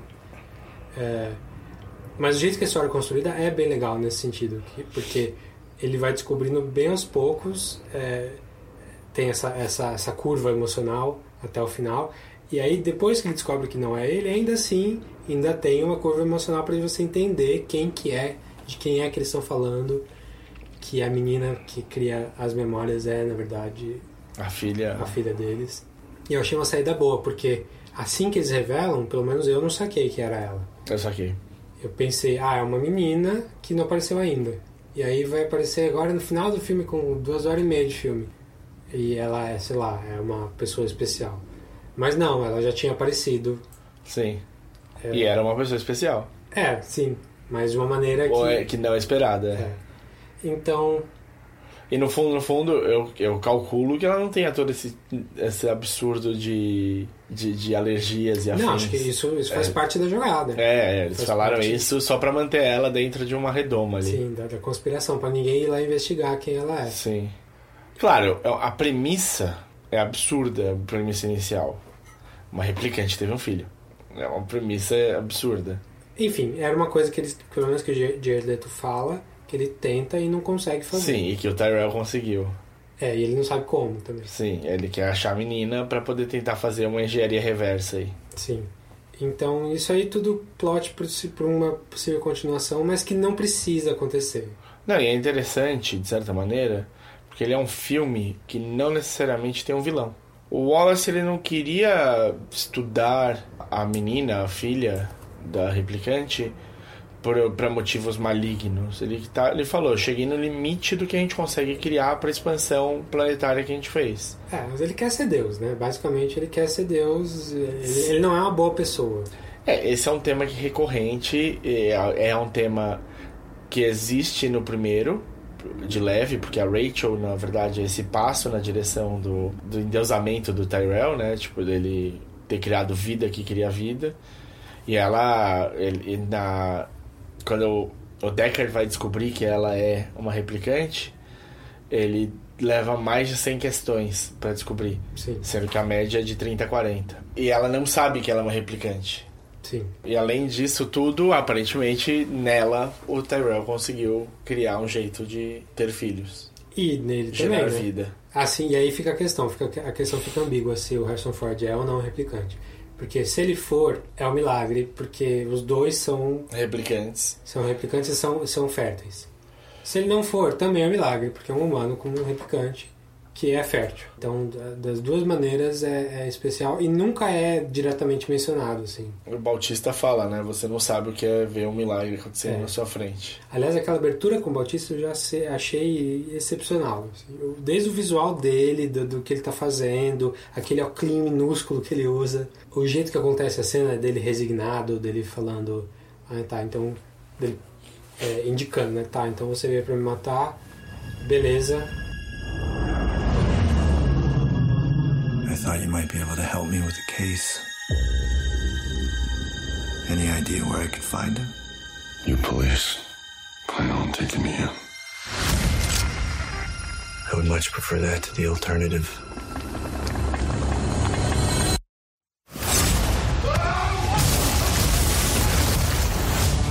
Mas ele luta mesmo assim e tem aquela luta super bruta, tipo de, de bater o conto na parede até atravessar a parede, e com um final dramático. Eu esperava que ele tivesse em mais, em mais do filme, mas ele tá só naquela aberturinha e na prequelzinha no filme, né, no, curta. E eu achei interessante agora, pensando que você me lembrou que eles atravessam a parede e tal. Eu lembro que tem a cena em Vegas Sim. que, ele, que o Harrison Ford fecha, fecha a porta e o Ryan Gosling atravessa a parede do lado, assim. E Isso foi o... engraçado. É, uma cena engraçada, mas que me faz pensar que o Deckard, o Harrison Ford, ele play by the rules dos humanos ainda. O que quer dizer que ou um ele é um humano mesmo, ou dois ele não sabe ainda que ele é um replicante. Ou ele sabe, mas ele cresceu como. Enfim, ele, a, experiência que ele tem é de humano e. Sei lá, o que você vai mudar na sua vida se você descobrir que você é replicante? Você não sabe se você tem super força. Às vezes ele não tem super força. Às vezes ele não tem a, a acrobacia toda que, ele, que eles têm, resistência, sei lá. Mas sim, é, ele, ele play by the rules e vive de pijama na, Em Vegas. em Vegas. Toda aquela cena do que sobrou de Las Vegas eu achei bem legal também, do, do holograma do Elvis. Ah, poxa, essa é uma sequência muito boa. Aparece a Marilyn por um segundo. É, e é o holograma dando glitch, assim, dando, dando pau. Passando pra gente um, uma- um, um suspense, um terrorzinho, assim. Que ele começa a cantar e para, e dá umas travadas, e fala com, fala com um, depois fala com o outro. Eu fiquei me perguntando, como é que aquele cachorro não tropeçou num booby trap dele ali e matou, e se matou? Se matou. Porque tem fio pra todo lado ali, e o cachorro tá solto. Mas é a, a pergunta que o Ryan Gosling faz, né? Se ele é real ou não, É. Pergunta pra ele, não sei. Provavelmente não é real, né? Mas É, a gente então. não sabe. E Mas aí? também não foi feito por encomenda pra ele ali. Ele Não, achou ele achou. de, alguma, de, de uma maneira ou de outra. É um vira-lata perdido. Então tá. O que mais de tema legal da gente falar? A, a Joy, né? O personagem dela de armas é interessante. Não, ela, pode, ela podia ser facilmente cansativa no filme. Um romance besta que não precisava. Eu achei muito legal. Eu achei tanto a caracterização dela, quanto o que acontece com ela, quanto o que acontece com ele. Eu gostei demais. Eu não esperava que fosse gostar tanto, assim, de- de- desse, desse lado da, da história. Porque, assim, se for ver, não é uma, uma subtrama que, que Ah, Adiciona muito. adiciona demais. Ela adiciona um pouco. Um pouco porque mostra que você não precisa ter um corpo para ter uma mente. Mas, por outro lado, também mostra que nada mais é do que uma programação muito complexa. Porque depois que ela morre e ele encontra aquele holo- holograma dela gigante, que é outra, ah, ela usa uma frase que a Joy usou, Usou. com ele antes. Aham. Que, teoricamente, quando ela usou com ele, era ela pessoa específica e não não programação. Então é mais um jeito de trazer ele para baixo, mais um jeito de colocar ele no lugar dele de, de, de, de replicante que não vale nada. Tudo aquilo é uma ilusão, inclusive o amor que ela sentia por ele. É, não, e se você quiser ir um pouco mais longe, pode dizer que o, na verdade é uma amostra de que todo amor é igual. Também. A gente mesmo, que os humanos são nada mais são do que uma programação complexa. Complexa. E ela e é interessante porque mesmo ela sendo uma, uma programação e tal, nos momentos em que ela parece estar ali com ele e ser diferente de todas as outras joias que estão no mundo, ser especial, né, específica, ela, ela sente falta de ter um corpo, né? Sim. Ela não tá, não, não tá totalmente contente. Tanto que quando ele, ele traz o- a expansão para ela ir pro mundo real, é a maior alegria da vida dela. Que é uma loucura que a gente tá falando de alegria de um de uma programação. Pois é. É, acho que essa parte aí tá mais próxima da gente, assim, de, de, de futuro tecnológico mesmo. Da gente ter um assistente virtual que é Her. tão complexo quanto. É, eu acho que tá longe, mas de todas as coisas que acontecem ali é uma das que tá mais próxima. Tem toda a cena da, dela se encando com a prostituta lá também, que é, que é interessante. Não é uma coisa que a gente nunca viu antes, mas é, é, uma, é uma ideia interessante dela usando o corpo para se sentir mais humana, né? Sim. No final das contas, pra você valeu.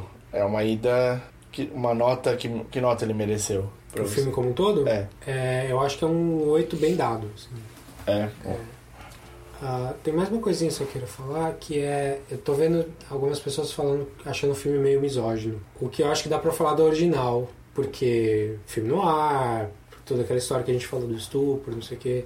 Do estupro, né? Do, do não consentimento. Esse filme, eles parecem que fazem um esforço pra não ser. Eles colocam um monte de personagem feminina importante. Robin Wright. O Robin Wright fazendo um papel que podia ser de qualquer homem, em qualquer momento. Sim. A principal A antagonista. vilã, é, que é, é uma antagonista, antagonista é, é um, um termo melhor. Eu acho que ela é vilã mesmo quando ela mata a Joy de propósito. Sim. Eu, eu achei até que não coube no personagem. É uma das coisas que eu não gostei do filme. E porque também é um, um, um, um setup and deliver, né? Tipo, eles, ela a Joy fala, ah, se você me colocar no bastãozinho, se eu for destruída... Ele fala, né? Mas se você for se destruir isso aqui, eu perco você pra sempre. Ela fala que tá disposta. Ela tá disposta, ela fala, e não é assim com qualquer mulher- menina real. É. E aí no que tem essa sequência, essa troca de falas, ele- você sabe que essa porcaria vai ser destruída. Tipo, Então, a- uma lição que a gente aprende do filme é faça um backup. Então, acho que pelo menos na superfície é um filme que tenta não ser e, e contra qualquer questão de misoginia, dando papel importante para mulheres e para várias mulheres, não só uma. será que é por causa da, da prostituta que eles acham que é misógino? Ah, acho que dá pra, dá pra colocar objetificação na prostituta, na Joy. Uh... Acho que a mulher ideal ela tem de ser programada? É, sei lá. É, no, no holograma gigante da Joy, quando aparece ali. Sei lá. Uh, mas enfim, eu acho que eu acho que tem filmes mais problemáticos do que esse para brigar. Então, se você for escolher suas, suas brigas, esse não é o melhor, o ideal, assim, que tem mais problemas nesse sentido. Mas não quer é... dizer que ele é perfeito. Não, eu acho que assim, a gente tá. Idealmente, estamos todos aprendendo a ser melhores e a tentar fazer as coisas do melhor jeito possível sempre. Mas eu sinto que em qualquer obra que você for olhar, feitas por homem ou por mulher e tudo mais, você vai ter uma certa quantidade. Se você procurar e quiser achar, e, e que vai ter alguma coisa que a pessoa que criou não pensou que poderia passar uma mensagem errada e tá passando. Pelo número de coisas que o de debates e, e coisas interessantes que o filme propõe, talvez esse seja uma coisa menor dentro do filme, entendeu? Não, não, não diminuindo a importância que tem o assunto, que tem de ser sempre debatido, que tem de ser sempre trazido à tona, mas eu acredito, pelo que eu consigo enxergar do filme, ele não é uma das coisas que o que estavam na cabeça dos criadores quando eles foram trabalhar o, o negócio. Eles tomaram cuidados para tentar diminuir, inclusive, isso que poderia aparecer. E Aparentemente. Aparentemente, né? Não, eu não criei. Então, é, no geral, um filme super moderno no sentido de, de que ele se preocupa com, com as coisas que estão na nossa cabeça hoje em dia, mas que não deixa de lado a, a história, as inovações, as coisas uh, interessantes em cima. Uma última informaçãozinha que eu, que eu li hoje, que saiu hoje, que é que o título do filme quase foi outro. Eu acho Blade Runner 2049 um título horroroso. E o título original deveria ser Android's Dream. Ponto. É isso. Talvez eles achassem que fosse meio spoilerístico demais. Pode ser. Uh, mas acho, acho uma, um bom callback pro conto original. Ele também estava saindo a série, né? O Electric Dreams. E aí eu acho que pode ser que. É, acho que isso suplanta o negócio, mas acho que a série, mas, mas pode ser. De qualquer maneira, o... é um filme muito bom, muito acima do, do esperado para uma continuação assim. Foi um filme que foi me convencendo aos poucos de que eu devia ir ver. Tem uma ligação legal com o Blade Runner original. Minha mãe que me mostrou quando eu era mais, bem mais novo e se manteve, se manteve ali no, entre os filmes que ajudaram a me moldar, moldar a minha infância, assim. Então, o fazer uma continuação tanto tempo depois com o Ryan Gosling de ator principal era complicado. Mas ele é ótimo para fazer o Android Eu não tenho nada que reclamar do Ryan Gosling, não.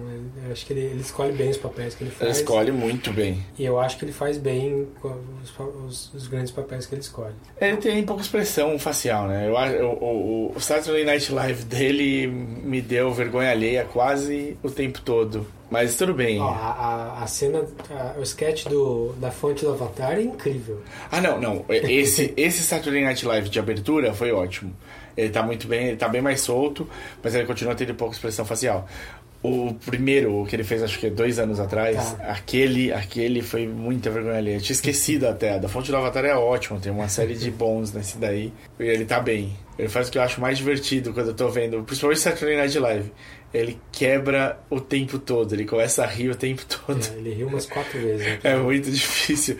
Até porque aquela que ele tá fazendo com o dos alienígenas lá, a Kate McKinnon começa a, a, se aproveitar dele. É, é muito bom. Ele não, parecia não estar tá tão preparado para o que ela fez ali. Mas tudo bem. É, mas além dele tá todo mundo bem. Até o Harrison Ford, que apesar dele estar tá vestido de pijama em todas as cenas, inclusive no pôster e no, no trailer e tal, ele abraçou o personagem ah. mais do que ele abraçou o Han Solo, eu achei. Sim. Mas ele, é, é, o Harrison Ford tem uma cara de casa, assim, eu acho. Eu...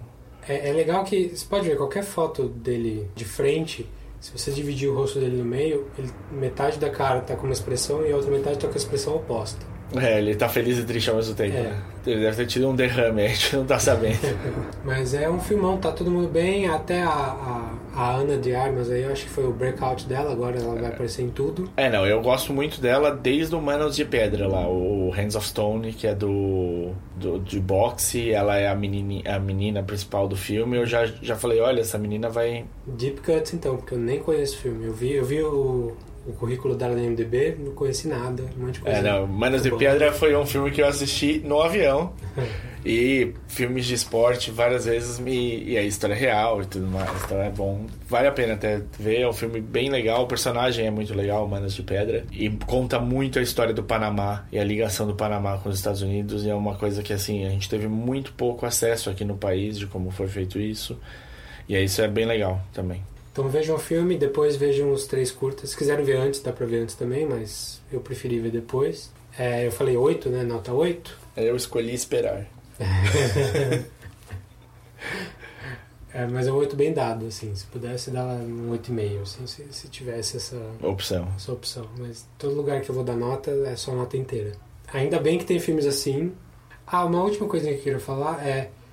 Não seria muito mais legal se a gente não soubesse que o Harrison Ford tá no filme? Muito, muito. Porque ele aparece com quase duas horas de filme. É verdade, ele tem muito pouco tempo de cena. Apesar de estar muito bem, de fazer uma diferença grande pro filme, na minha opinião. Faz, faz diferença sim. E por isso eu acho mais ainda seria legal se, se a gente não soubesse. E aí ele tá em todo o material promocional. Mas é que você não vai fazer um filme do, do Blade Runner tendo Harrison Ford no filme não vai usar ele pra vender. Ia ter menos ainda sucesso comercial do que já Nossa, tá tendo. ia estar você e seu cachorro assistindo só. Pois é, mas eu ia. Então é isso aí, Blade Runner 2049, vejam, é bom pra caramba. É um grande sci-fi, Aproveita mais- que tá no cinema, vai ver no cinema e, e dá uma chance, aumenta essa, aumenta o dinheiro que ele tá fazendo pra outros filmes que desse tipo possam ser feitos também. É. Então é isso aí, Blade Runner. Agora a gente vai falar um pouquinho do outro grande lançamento que foi o filme do Aronofsky, o Mother, Mãe! que é um filme polêmico, porque não é um filme sutil. Nem o filme do Aronofsky é sutil, mas esse acho que é especialmente É, não, ele não é conhecido por pela mão leve. É, eu acho que a gente vai ficar, falar pouco sem spoiler, porque é um filme muito difícil de falar sem, sem entregar. Vamos começar assim, então. Vamos pegar Sinopse básica. Um filme Basicão. Jen- Jennifer Lawrence. Beleza, pronto, é isso. isso, vai ver. Jennifer Lawrence e, É uma mulher que ela... É a Jennifer Lawrence que faz e, e tem a Jennifer Lawrence no filme. Não, Tem filme- Javier Bardem também. É, o Javier. São dois ganhadores de Oscar, gente. É. É, bom. E não são só eles. Tem Tem mais gente também que aparece no filme. o Ed Harris Ed Harris, Michelle Pfeiffer, e os irmãos Gleason. os irmãos Gleason. Don Hal Gleason e o irmão dele, Brian Gleason, sei lá. Eu nem sabia que era o irmão É dele. irmão, o irmão dele, meu. Então o elenco já é estrelado o suficiente, mas é um filme pequeno, um filme Barato, teoricamente. com poucas, pouco cenário, poucos personagens, é, é um filme de. É um filme muito psicológico que vai para uns lugares bem É o ousados. Dogville dessa, dessa década. Dogville? Eu acho que o Dogville Em, em- é, é muito mais direto. Acho que esse filme é. Não, ele é muito mais alegórico. Muito mais. É. E eu acho que esse é, é, um- um- é a vantagem e a desvantagem desse filme. Ele é muito alegórico. E ele não é alegórico de um jeito só, ele é alegórico em Pra tudo que ele Todas faz. as leituras que você puder fazer também. Então, é, sem falar de trama, é, a sinopse que o MDB dá é a, o relacionamento de um casal é testado quando convidados não... quando uninvited guests chegam na, na, na casa. E Visitas não convidadas. visitas não convidadas, é. É, é isso, eu acho que pra saber o que tem que saber do filme é isso. E, convenhamos, hum, pelo título, sabe que a Jennifer Lawrence de alguma maneira representa uma mãe, ou é uma mãe.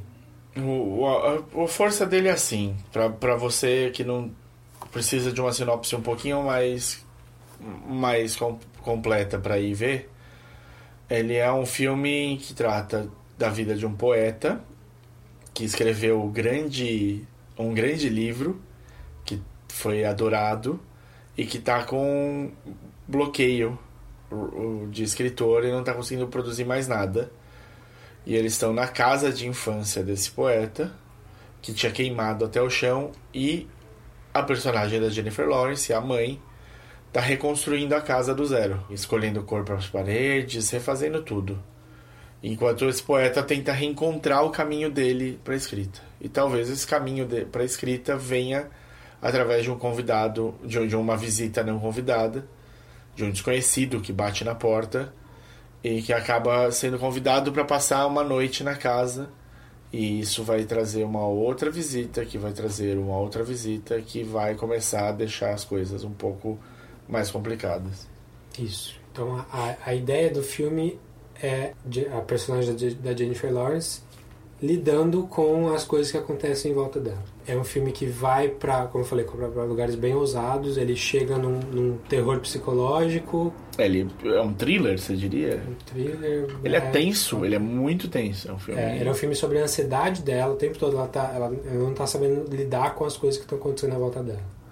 E é um filme que a câmera é muito importante. Sim, é justamente para dar essa subjetividade. Então é um filme que vai te fazer pensar bastante. A, a maioria das metáforas é muito na cara, mas tem outras que não são. Eu falei que a alegoria é vantagem e desvantagem desse filme, é porque ele não tem uma metáfora, ele não tem um, uma leitura, ele tem eu contei quatro grandes leituras assim que dá para fazer do filme. E na parte de spoiler eu quero falar um pouquinho de cada uma e nenhuma delas é errada. Então, por um lado é bom, que é um filme que te abre para várias leituras, mas por outro lado é ruim, porque é um filme que. Não te abre para várias leituras. Não te, não te não dá. te entrega o, o ABCD ali. Isso, não tem uma resposta. É um filme que não tem resposta. Você. Você gosta do Aronofsky? Eu gosto muito do Aronofsky. Ele fez um dos meus filmes preferidos da vida, que é o The Fountain. Da minha também. É uma tristeza que esse filme seja tão pouco valorizado. Sim. É, ele fez outros filmes que eu adoro. O Hacking eu adoro, o Pi eu gosto muito, o Wrestler eu gosto muito e o Black Swan eu gosto bastante. O, no, o Noé só é que é... Noé é o único filme dele que eu acho que não é um filme bom. Não é bom. Eu acho que ele tem coisas boas, mas ele não é um filme bom. Acho que ele pesou demais na mão num, num, num lance errado, assim. Ele é conhecido por, por ter o quê no estilo dele de contar é, a história? conhecido por complicar a mensagem, complicar a mensagem não, complicar a estrutura da coisa, por ter mão pesada no sentido de que ele esfrega na sua cara até você não aguentar mais aquilo. O Requiem para um Sonho é bem, é bem isso mesmo. Você sai do filme enojado, assim, das coisas que você viu. E ele é conhecido por ter um estilo visual muito distinto. Então ele usa o The Fountain tem os efeitos os efeitos visuais todos feitos com reações químicas, com tinta na água, com fungo crescendo. É, essas, esse tipo de coisa não é criado no computador, no filme. Eu, eu colocaria um extra, um extra no, no estilo dele, que é a obsessão. Personagens Concordo. obsessivos. Sim, todo o Pi principalmente, o Hacking tem obsessão. O, lutador, pelo amor de Deus. É, é... O Black Swan tem obsessão, o The Fawn tem obsessão, você tem razão. Obsessão acho que é o tema principal dele. Não é, né? Não é obcecado com a ideia. Nesse filme, eu acho que a obsessão é, é acho que dá um pouco lugar para ansiedade. Sim. Talvez. esse filme é, é mais. O, o, personagem obcecado não é o personagem principal neste é, filme. Sim. É, quem é obcecado é o poeta. É... Ou, ou, as visitas também, de certa ser. maneira. Sim. Então é um filme que vale muito a pena ver, mas não é para qualquer um. É, eu entendo se alguém odiar o filme. Eu acho que vale vale para você ter o, o material para pensar depois, para discutir. Eu acho que ele é um filme que é difícil sair indiferente. É, exatamente. Provavelmente, acho que a maioria vai odiar, mas. Mas ele não é, assim, falando como, como quem evitou spoiler a todo custo antes de ver o filme. Ele é um filme menos uh, explícito e grotesco do que eu achei que fosse ser. Ele tem uma cena grotesca. Mas não, não achei tanto. É, você não. Não achei tanto. Eu não achei tanto, de verdade. Eu achei que fosse. Eu ouvi um spoilerzinho assim que eu peguei, infelizmente. E eu achei que ia ser pesado. Não achei pesado. Achei totalmente dentro do contexto do filme. Então vamos cortar aqui. Vamos cortar. E vamos pros spoilers, porque agora. É isso aí. É onde a, faca, a faca risca o chão agora. spoilers pra Mother.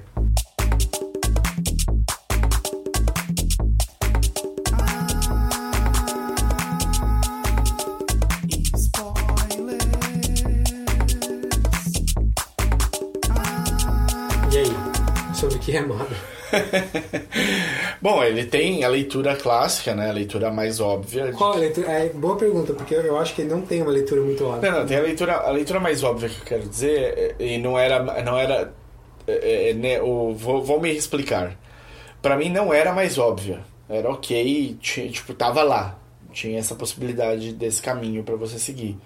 Mas ela virou a leitura mais óbvia quando o diretor falou que era mim. Tá, então acho bom começar cronologicamente. O, o Aronofsky já falou em entrevistas que ele começou a pensar no filme principalmente como uma metáfora em ambientalista.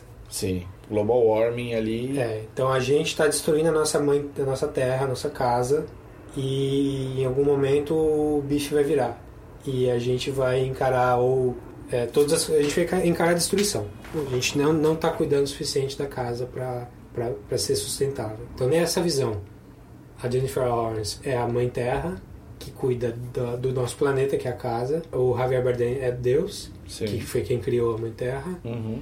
E os convidados todos somos nós. E a gente está aqui dilapidando nosso, nossa morada. Sim. Funciona essa metáfora, beleza. Eu acho muito superficial, mas funciona. É, não, é- é- eu acho que é, o- é o Inception, né? A ideia inicial que ele teve pro, pro negócio. Aparentemente ele teve tipo um, um sonho febril, assim, e escreveu isso daí em cinco dias. É, ele falou que escreveu em cinco dias, o que é sempre suspeito quando alguém fala que escreveu alguma coisa em cinco dias, mas beleza. Dependendo do, do quão empolgado e, e, e excitado você tá com, com uma ideia, é possível, eu consigo, eu consigo enxergar. Ele falou que nem comer ele comeu, né, durante É. cinco dias. Ele foi, foi até o limite que ele tinha pra entregar o. Inclusive, estava trabalhando em outro roteiro e esse apareceu na, na frente. Sim.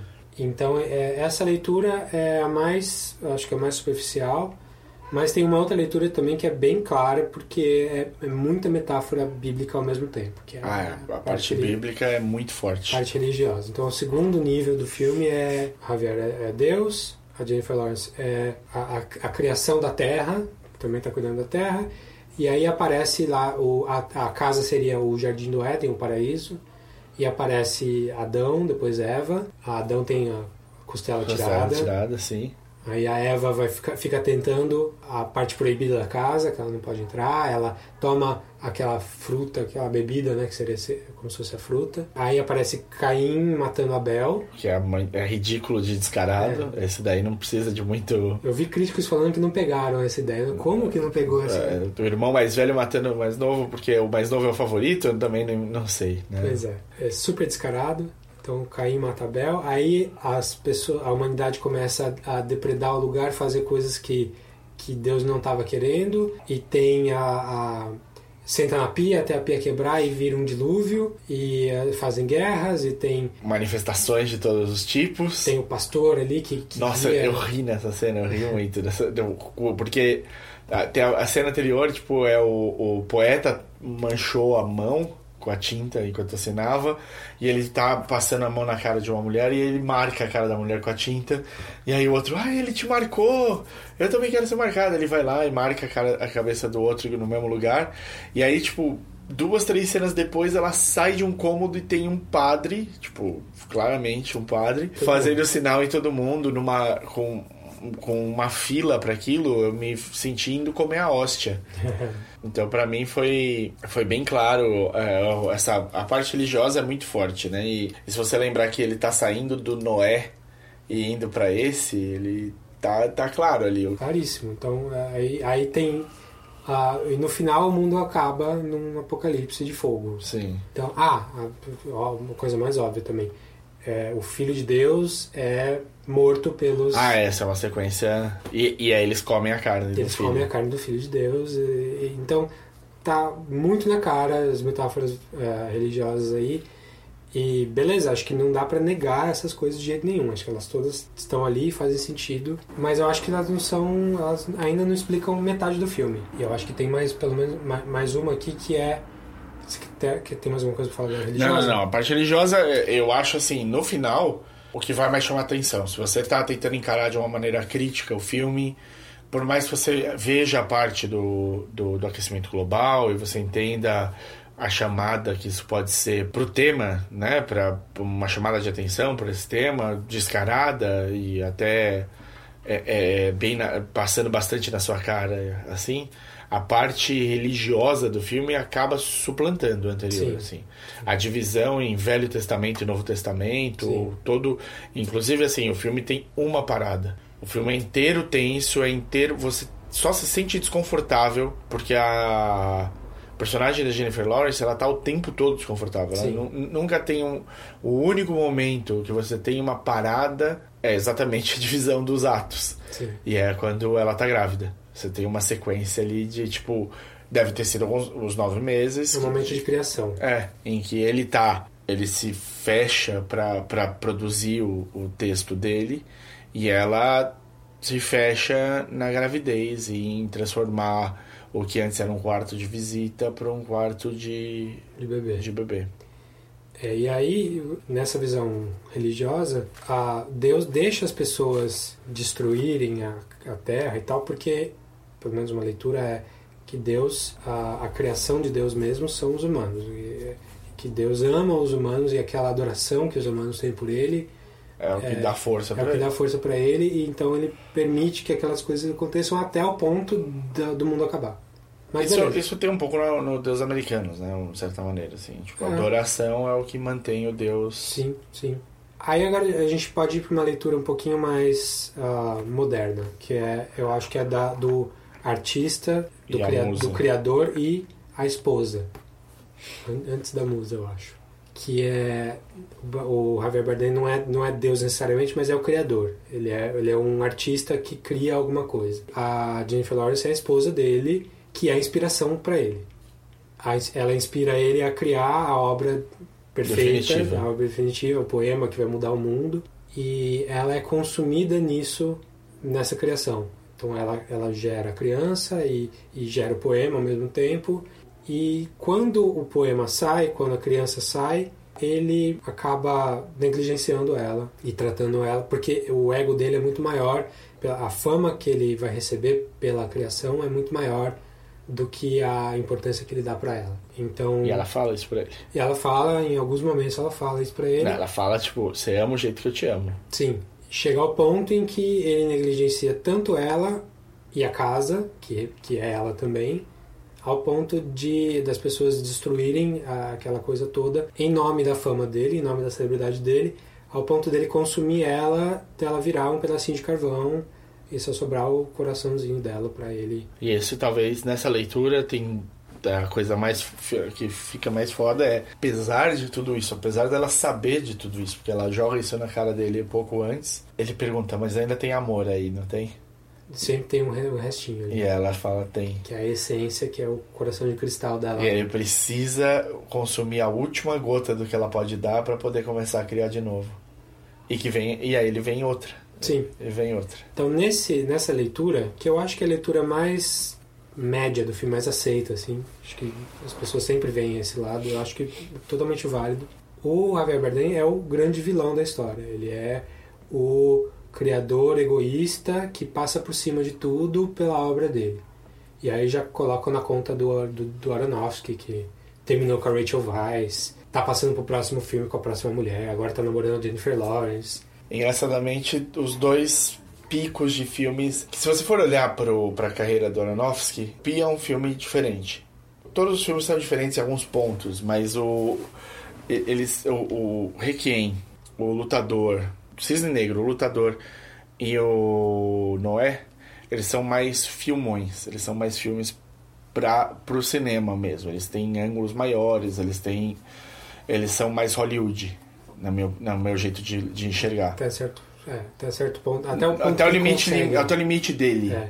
E aí, os dois que ele quebra, o, o principais, que ele quebra o jeito de contar a história e que ele conta histórias que não são, que você precisa parar pra analisar. Inclusive, são dois que são meio, até agora, fracassos, de certa maneira. Porque a fonte não é o grande filme dele, Sim. tipo, não, é pra mim e pra você é. Mas, tipo, ele não é um, um sucesso de bilheteria, não é um sucesso de crítica. E o, o Mother também. O Mother tá indo razoavelmente mal na, na bilheteria. E são os dois em que ele fez essa. Teve essa ligação com a protagonista, né? Sim. Tipo, ele. A Rachel Weisz no, no, No The no, Fon- Fountain. no The Fountain e a Jennifer Lawrence no, Sim. Então acho que isso, isso colabora para essa visão de, dele como vilão, do, tanto do, do diretor quanto do, do Javier Bardem. E como eu falei, é, não acho que essa é uma leitura errada, ruim.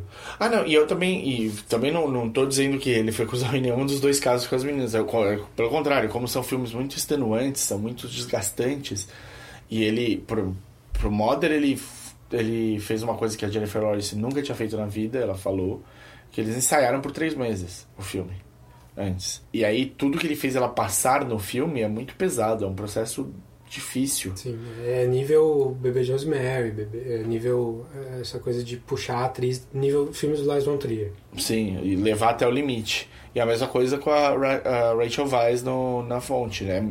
Tipo, o foco da fonte não é tanto na, na Rachel, é no Hugh Jackman, é nele. Mas também é foi, foi um, deve ter sido um processo desgastante para ser Sim. feito. E aí eu consigo entender você ter uma ligação maior da, da atriz com o diretor. E, e aí isso levar a uma coisa extra. É, talvez isso acontecesse no Black Swan, mas a Natalie Portman já era casada. Então. Inclusive com o cara do. Com, com, com co coreografista, não. Coreografista. Coreógrafo. Coreógrafo do, do, do Black Swan. É. Então ficou um pouco mais difícil. É. pois é. Então, muito bem. Então, é, acho que essa é a, é a leitura mais, mais comum do filme, da, do, do, artista e da negligenciando a mulher. Nessa leitura ainda tem uma coisa muito importante que fica descarado em vários uhum. momentos do filme. É, ele é um filme que é feminista no final, de certa maneira, sem, sem carregar essa bandeira. Porque tem a cena do, do convidado indo dar em cima dela e depois chamando ela de vaca e, sim, sim. e tem a cena e na maior parte do tempo ela tá conversando, tentando ser o mais educada possível e as pessoas não estão prestando atenção nela, ela tá se sentindo marginalizada, deixada de lado o tempo todo. Então, colabora para essa leitura colabora... sim, eu acho também. Uh, mas eu tenho mais uma, assim, que eu não tenho ouvido, ouvido muito falar. Que não é do artista para a esposa, mas é do artista para a musa, no sentido de que a musa é uma ideia e não uma pessoa. Então, nessa leitura, pelo menos para mim, a Jennifer Lawrence não, não existe, não é, não é uma pessoa. Ela é a ideia que influencia ele a criar. E ela existe só no espaço de criação dele. Então por é isso que ela só fica dentro da casa. Que é a cabeça dele, que é a casa dele. E por isso que ela não consegue sair da casa. Nem quando ela fala que ela quer sair da casa, as pessoas falam, imagina, não. Quando eles vão pro hospital porque o Caim, o Abel Sim. morreu. Imagina, não, seu lugar é. Eles não falam, mas a ideia é: seu lugar é aqui, você, você não sai daqui. Ou quando a, a Michelle Pfeiffer pergunta para ela se ela. Uh, ou melhor, quando ela fala pra Michelle Pfeiffer que ela ama o, o ele, o criador. Ela fala como você poderia não. É, exatamente. Tipo, é óbvio que você, você é uma parte intrínseca dele. Você, assim, minha leitura.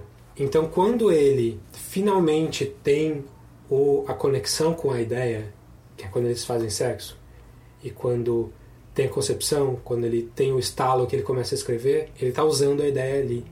Ele vai usar a ideia para gerar o produto final. Ele vai até consumir a ideia inteira. Vai consumir a ideia, assim, ele, ele, vai, ele vai usar a ideia e, e gerar o produto final. Aí o produto final, que é o poema barra criança, vai ser adorado pelas pessoas externas. E as pessoas externas vão entrar no lugar de, de, de criação dele, vão entrar na vida, no, no, no ambiente dele. E ele vai deixar, porque é para isso que, que a casa está lá para receber as pessoas. E quando essas pessoas começam a tomar um lugar que a ideia achava que era só dela, a ideia não se conforma. Começa a ter toda essa crise de ansiedade, todas essas coisas que levam até o final do filme, onde ele precisa necessariamente deixar a ideia de lado para criar uma ideia nova, para criar uma, uma, uma nova coisa depois. Se for usar a ideia do, dos filmes, o Aronofsky precisou deixar as ideias do hacking para trás e começar de novo para fazer o The Fountain. Ele não poderia ter as mesmas ideias com as mesmas, os mesmos temas, a mesma obsessão que ele teve quando ele fez o, o hacking para fazer o The Fountain. São coisas muito diferentes. Então, nesse caso, para o projeto dele sair, para a criação dele sair, ele precisa de uma musa, que não é sempre a mesma musa. Então, nesse sentido, eu não acho que ele está maltratando a, a, a, esposa. Porque ela não, é uma, ela não é uma esposa, ela não é uma mulher. Ela é só uma ideia que está sendo usada do jeito que tem que ser usada. É que a ideia não sabe que o fim dela é aquele ainda. E quando a ideia percebe que o fim, de, o fim dela é aquele, ela dá de bom grado o coração para ele. E ele consegue, a partir daí, criar tudo de novo e começar tudo de novo. Então, é, é uma ideia que eu não acho que é a única interpretação certa, de jeito nenhum. Eu acho que todos, todos que a gente falou estão certos. São cabíveis. Mas Eu- é a que eu mais gosto. Achei interessante, eu, eu discordaria de você pelo processo criativo. Quando você fala que as, as pessoas seriam outras, outras pessoas vendo, lendo o trabalho dele dando opinião, eu- na verdade, como tem toda aquela coisa, espírito de tem um espírito, uma parte que é festa, tem uma hora que ela desce e tem tipo uma balada rolando numa, numa das salas, e aí depois vira guerra e não sei o que lá tal. O processo criativo pra mim ele me lembra um pouco isso, porque você, enquanto cria, você tem um momento em que você tá super feliz com a ideia que você tá tendo, é aquela melhor ideia do mundo, e isso, meu, ninguém fez isso que você tá fazendo. E aí, essa é a balada, é a coisa, é o momento feliz e tudo mais. A hora que começa a guerra, é que durante a criação, você tá batendo de frente com um monte de coisas que estão te, tipo, de de lapidando ali. Elas estão falando, meu, não é assim, não é isso. E destruir a casa, que seria a sua cabeça, porque é um processo desgastante, é um processo em que você vai, você vai se consumindo mesmo durante ele. Então, pra você, a leitura é que o produto final não é o poema e a criança. Não, O não, produto é. final é quando ele queima a casa. Não, não, pra mim é o poema e a criança, esse é o produto final, mas pra chegar nisso daí, ele brigou com ele mesmo no caminho, entendeu? Tipo, então se tudo é dentro da cabeça dele, mesmo que sejam fatores externos que estejam é, pesando, são fatores externos que estão diminuindo a confiança dele na ideia. Aquilo é- faz parte tudo do processo criativo dele. Até enquanto a guerra tá começando e tem coisa caindo, não sei o que lá, ela não teve a criança. A ideia não nasceu ainda. E aí quando ela quando nasce e tem aquele momento, aquela parada e que tá todo mundo esperando para ver o, o, a sua ideia, né, o que você vai entregar para o mundo, deve poderia ser tipo os momentos anteriores ao, a ser lançado, é um momento quase de paz em que você é, em que você já sabe que o que você criou não é mais seu. É, eu acho que isso é um ponto importante. Quando eles pegam um bebê e matam o bebê e comem o bebê, acho que sim é uma alusão a de que o, o, o que você cria quando você solta pro mundo não é mais seu. E eu acho que é uma metáfora perfeita para esse filme. Sim, as pessoas vão um consumir. vai ter a interpretação sua e beleza, o, o, o autor não tem mais controle sobre isso e não pode ter mais controle sobre isso. Legal. O que eu acho que pesa um pouco nisso que você está falando é que eu acho que as pessoas de fora são pessoas de fora porque elas trazem a adoração para ele. E eu acho que elas é fossem verdade. E parte do processo criativo não seria esse tipo de De adoração. adoração, é verdade. Fama. Eu acho que sua, leitura é interessante também. Acho que cabe, mas não 100%. Até porque, tipo, quando uma coisa degringola de vez, que é quando ela já estão consumindo a criança e ela já apanhou de todo jeito, ela fala que é todos pra fora e aí ela destrói o chão e ela desce e tudo mais, pode ser o próprio é o artista se rebelando com as leituras errôneas que são feitas do trabalho dele. Pode ser. Não foi isso que eu criei, não é isso que eu quero. Então, se vocês vão ler desse jeito, eu vou destruir tudo. E foda-se. Mas é interessante, eu não tinha pensado por esse caminho mesmo. Então eu tô aqui meio que freestyling em cima do que você, É, você eu propôs. vi um pouco mais de tempo que você, né? Você viu agora também. Eu vi ontem. Enfim, eu, eu gosto de- eu gosto dessa desse filme no modo geral porque dá pra juntar essas interpretações e ninguém vai estar errado. Por outro lado, eu não gosto desse filme porque dá pra juntar essas interpretações E ninguém vai tá estar errado. Eu gosto de um, David Lynch que parece que tem uma ideia na cabeça que você não, você não tem acesso, nunca vai ter acesso. E a sua interpretação pode até ser legal, mas o Lynch pensou alguma coisa pra fazer aquilo. Eu acho que aqui o Aronofsky não necessariamente pensou. Eu acho que ele falou: eu vou fazer isso, e eu vou fazer isso, e eu vou fazer isso, e isso aqui também. E vocês que se virem. Sabe o que é interessante? A gente nunca vai saber. Sim. Pois é, eu acho bom que não saiba, porque eu acho que qualquer uma interpretação desse filme diminui, que não é sempre o caso. Eu acho que nesse caso, uma interpretação só diminuiria o filme. É, não. Se ele chegar e falar, o filme é isso, o filme perde muito. É. Eu já vi gente falando, ah, na verdade, Jennifer Lawrence é o, é o diabo. Eu nem, nem li muito a fundo porque era muito besta. Mas era algo do tipo o, o- o diabo fazendo pacto com Deus pra criar e a humanidade é, é- é ruim. É minha leitura meio de Jó, assim. Mas não vou dizer que a pessoa tá 100% errada, porque, de novo, acho que qualquer interpretação praticamente desse filme É tem um- cabível. tem um pouquinho de, de, de cabimento. Mas no geral é um filme super interessante. É, não sei se entra em panteões assim de melhores filmes. É, não é o meu preferido do Aronofsky, até porque The Fountain, mas acho que não é nem. Nem no top 5. nem não, top 5 tem que ser, mas. Porque ele tem tipo 6. E Noé tá fora, com Noé certeza. tá fora, é. Mas ele, ele tá. É, tá num tiro abaixo, assim, do, do- dos melhores filmes do Aronofsky, o que não é pouca coisa também. O cara é, é interessante pra caramba. Então vale ver o filme, pra mim vale muito. Vá ver, vá ver. Veja, dá- dê uma chance pra. É, não vá com a sua mãe, Então, tem. dependendo da sua mãe. E bom, se você chegou até aqui, você sabe que cena forte a gente tava falando. É, então, eu achei. eu- assim, eu peguei um spoiler sem, sem querer, muito sem querer, que eu tinha me dado a entender que a Jennifer Lawrence tinha que comer o próprio filho. Tipo, canibalizar o próprio filho. E então eu tava meio que no fundo da cabeça pensando, será que hora que vai acontecer isso? e não. É, é assim, o bebê. Assim, não é nada gráfico. Ah, não, pra mim essa nem é a cena pior. É, quer dizer, mostrar o- um pedaço do corpo em cima da mesa, já meio que comido e tal. Tudo bem, não, não achei tão pesado também. Eu acho que se você tem que fazer, você faz e pronto. Não, não, não é uma.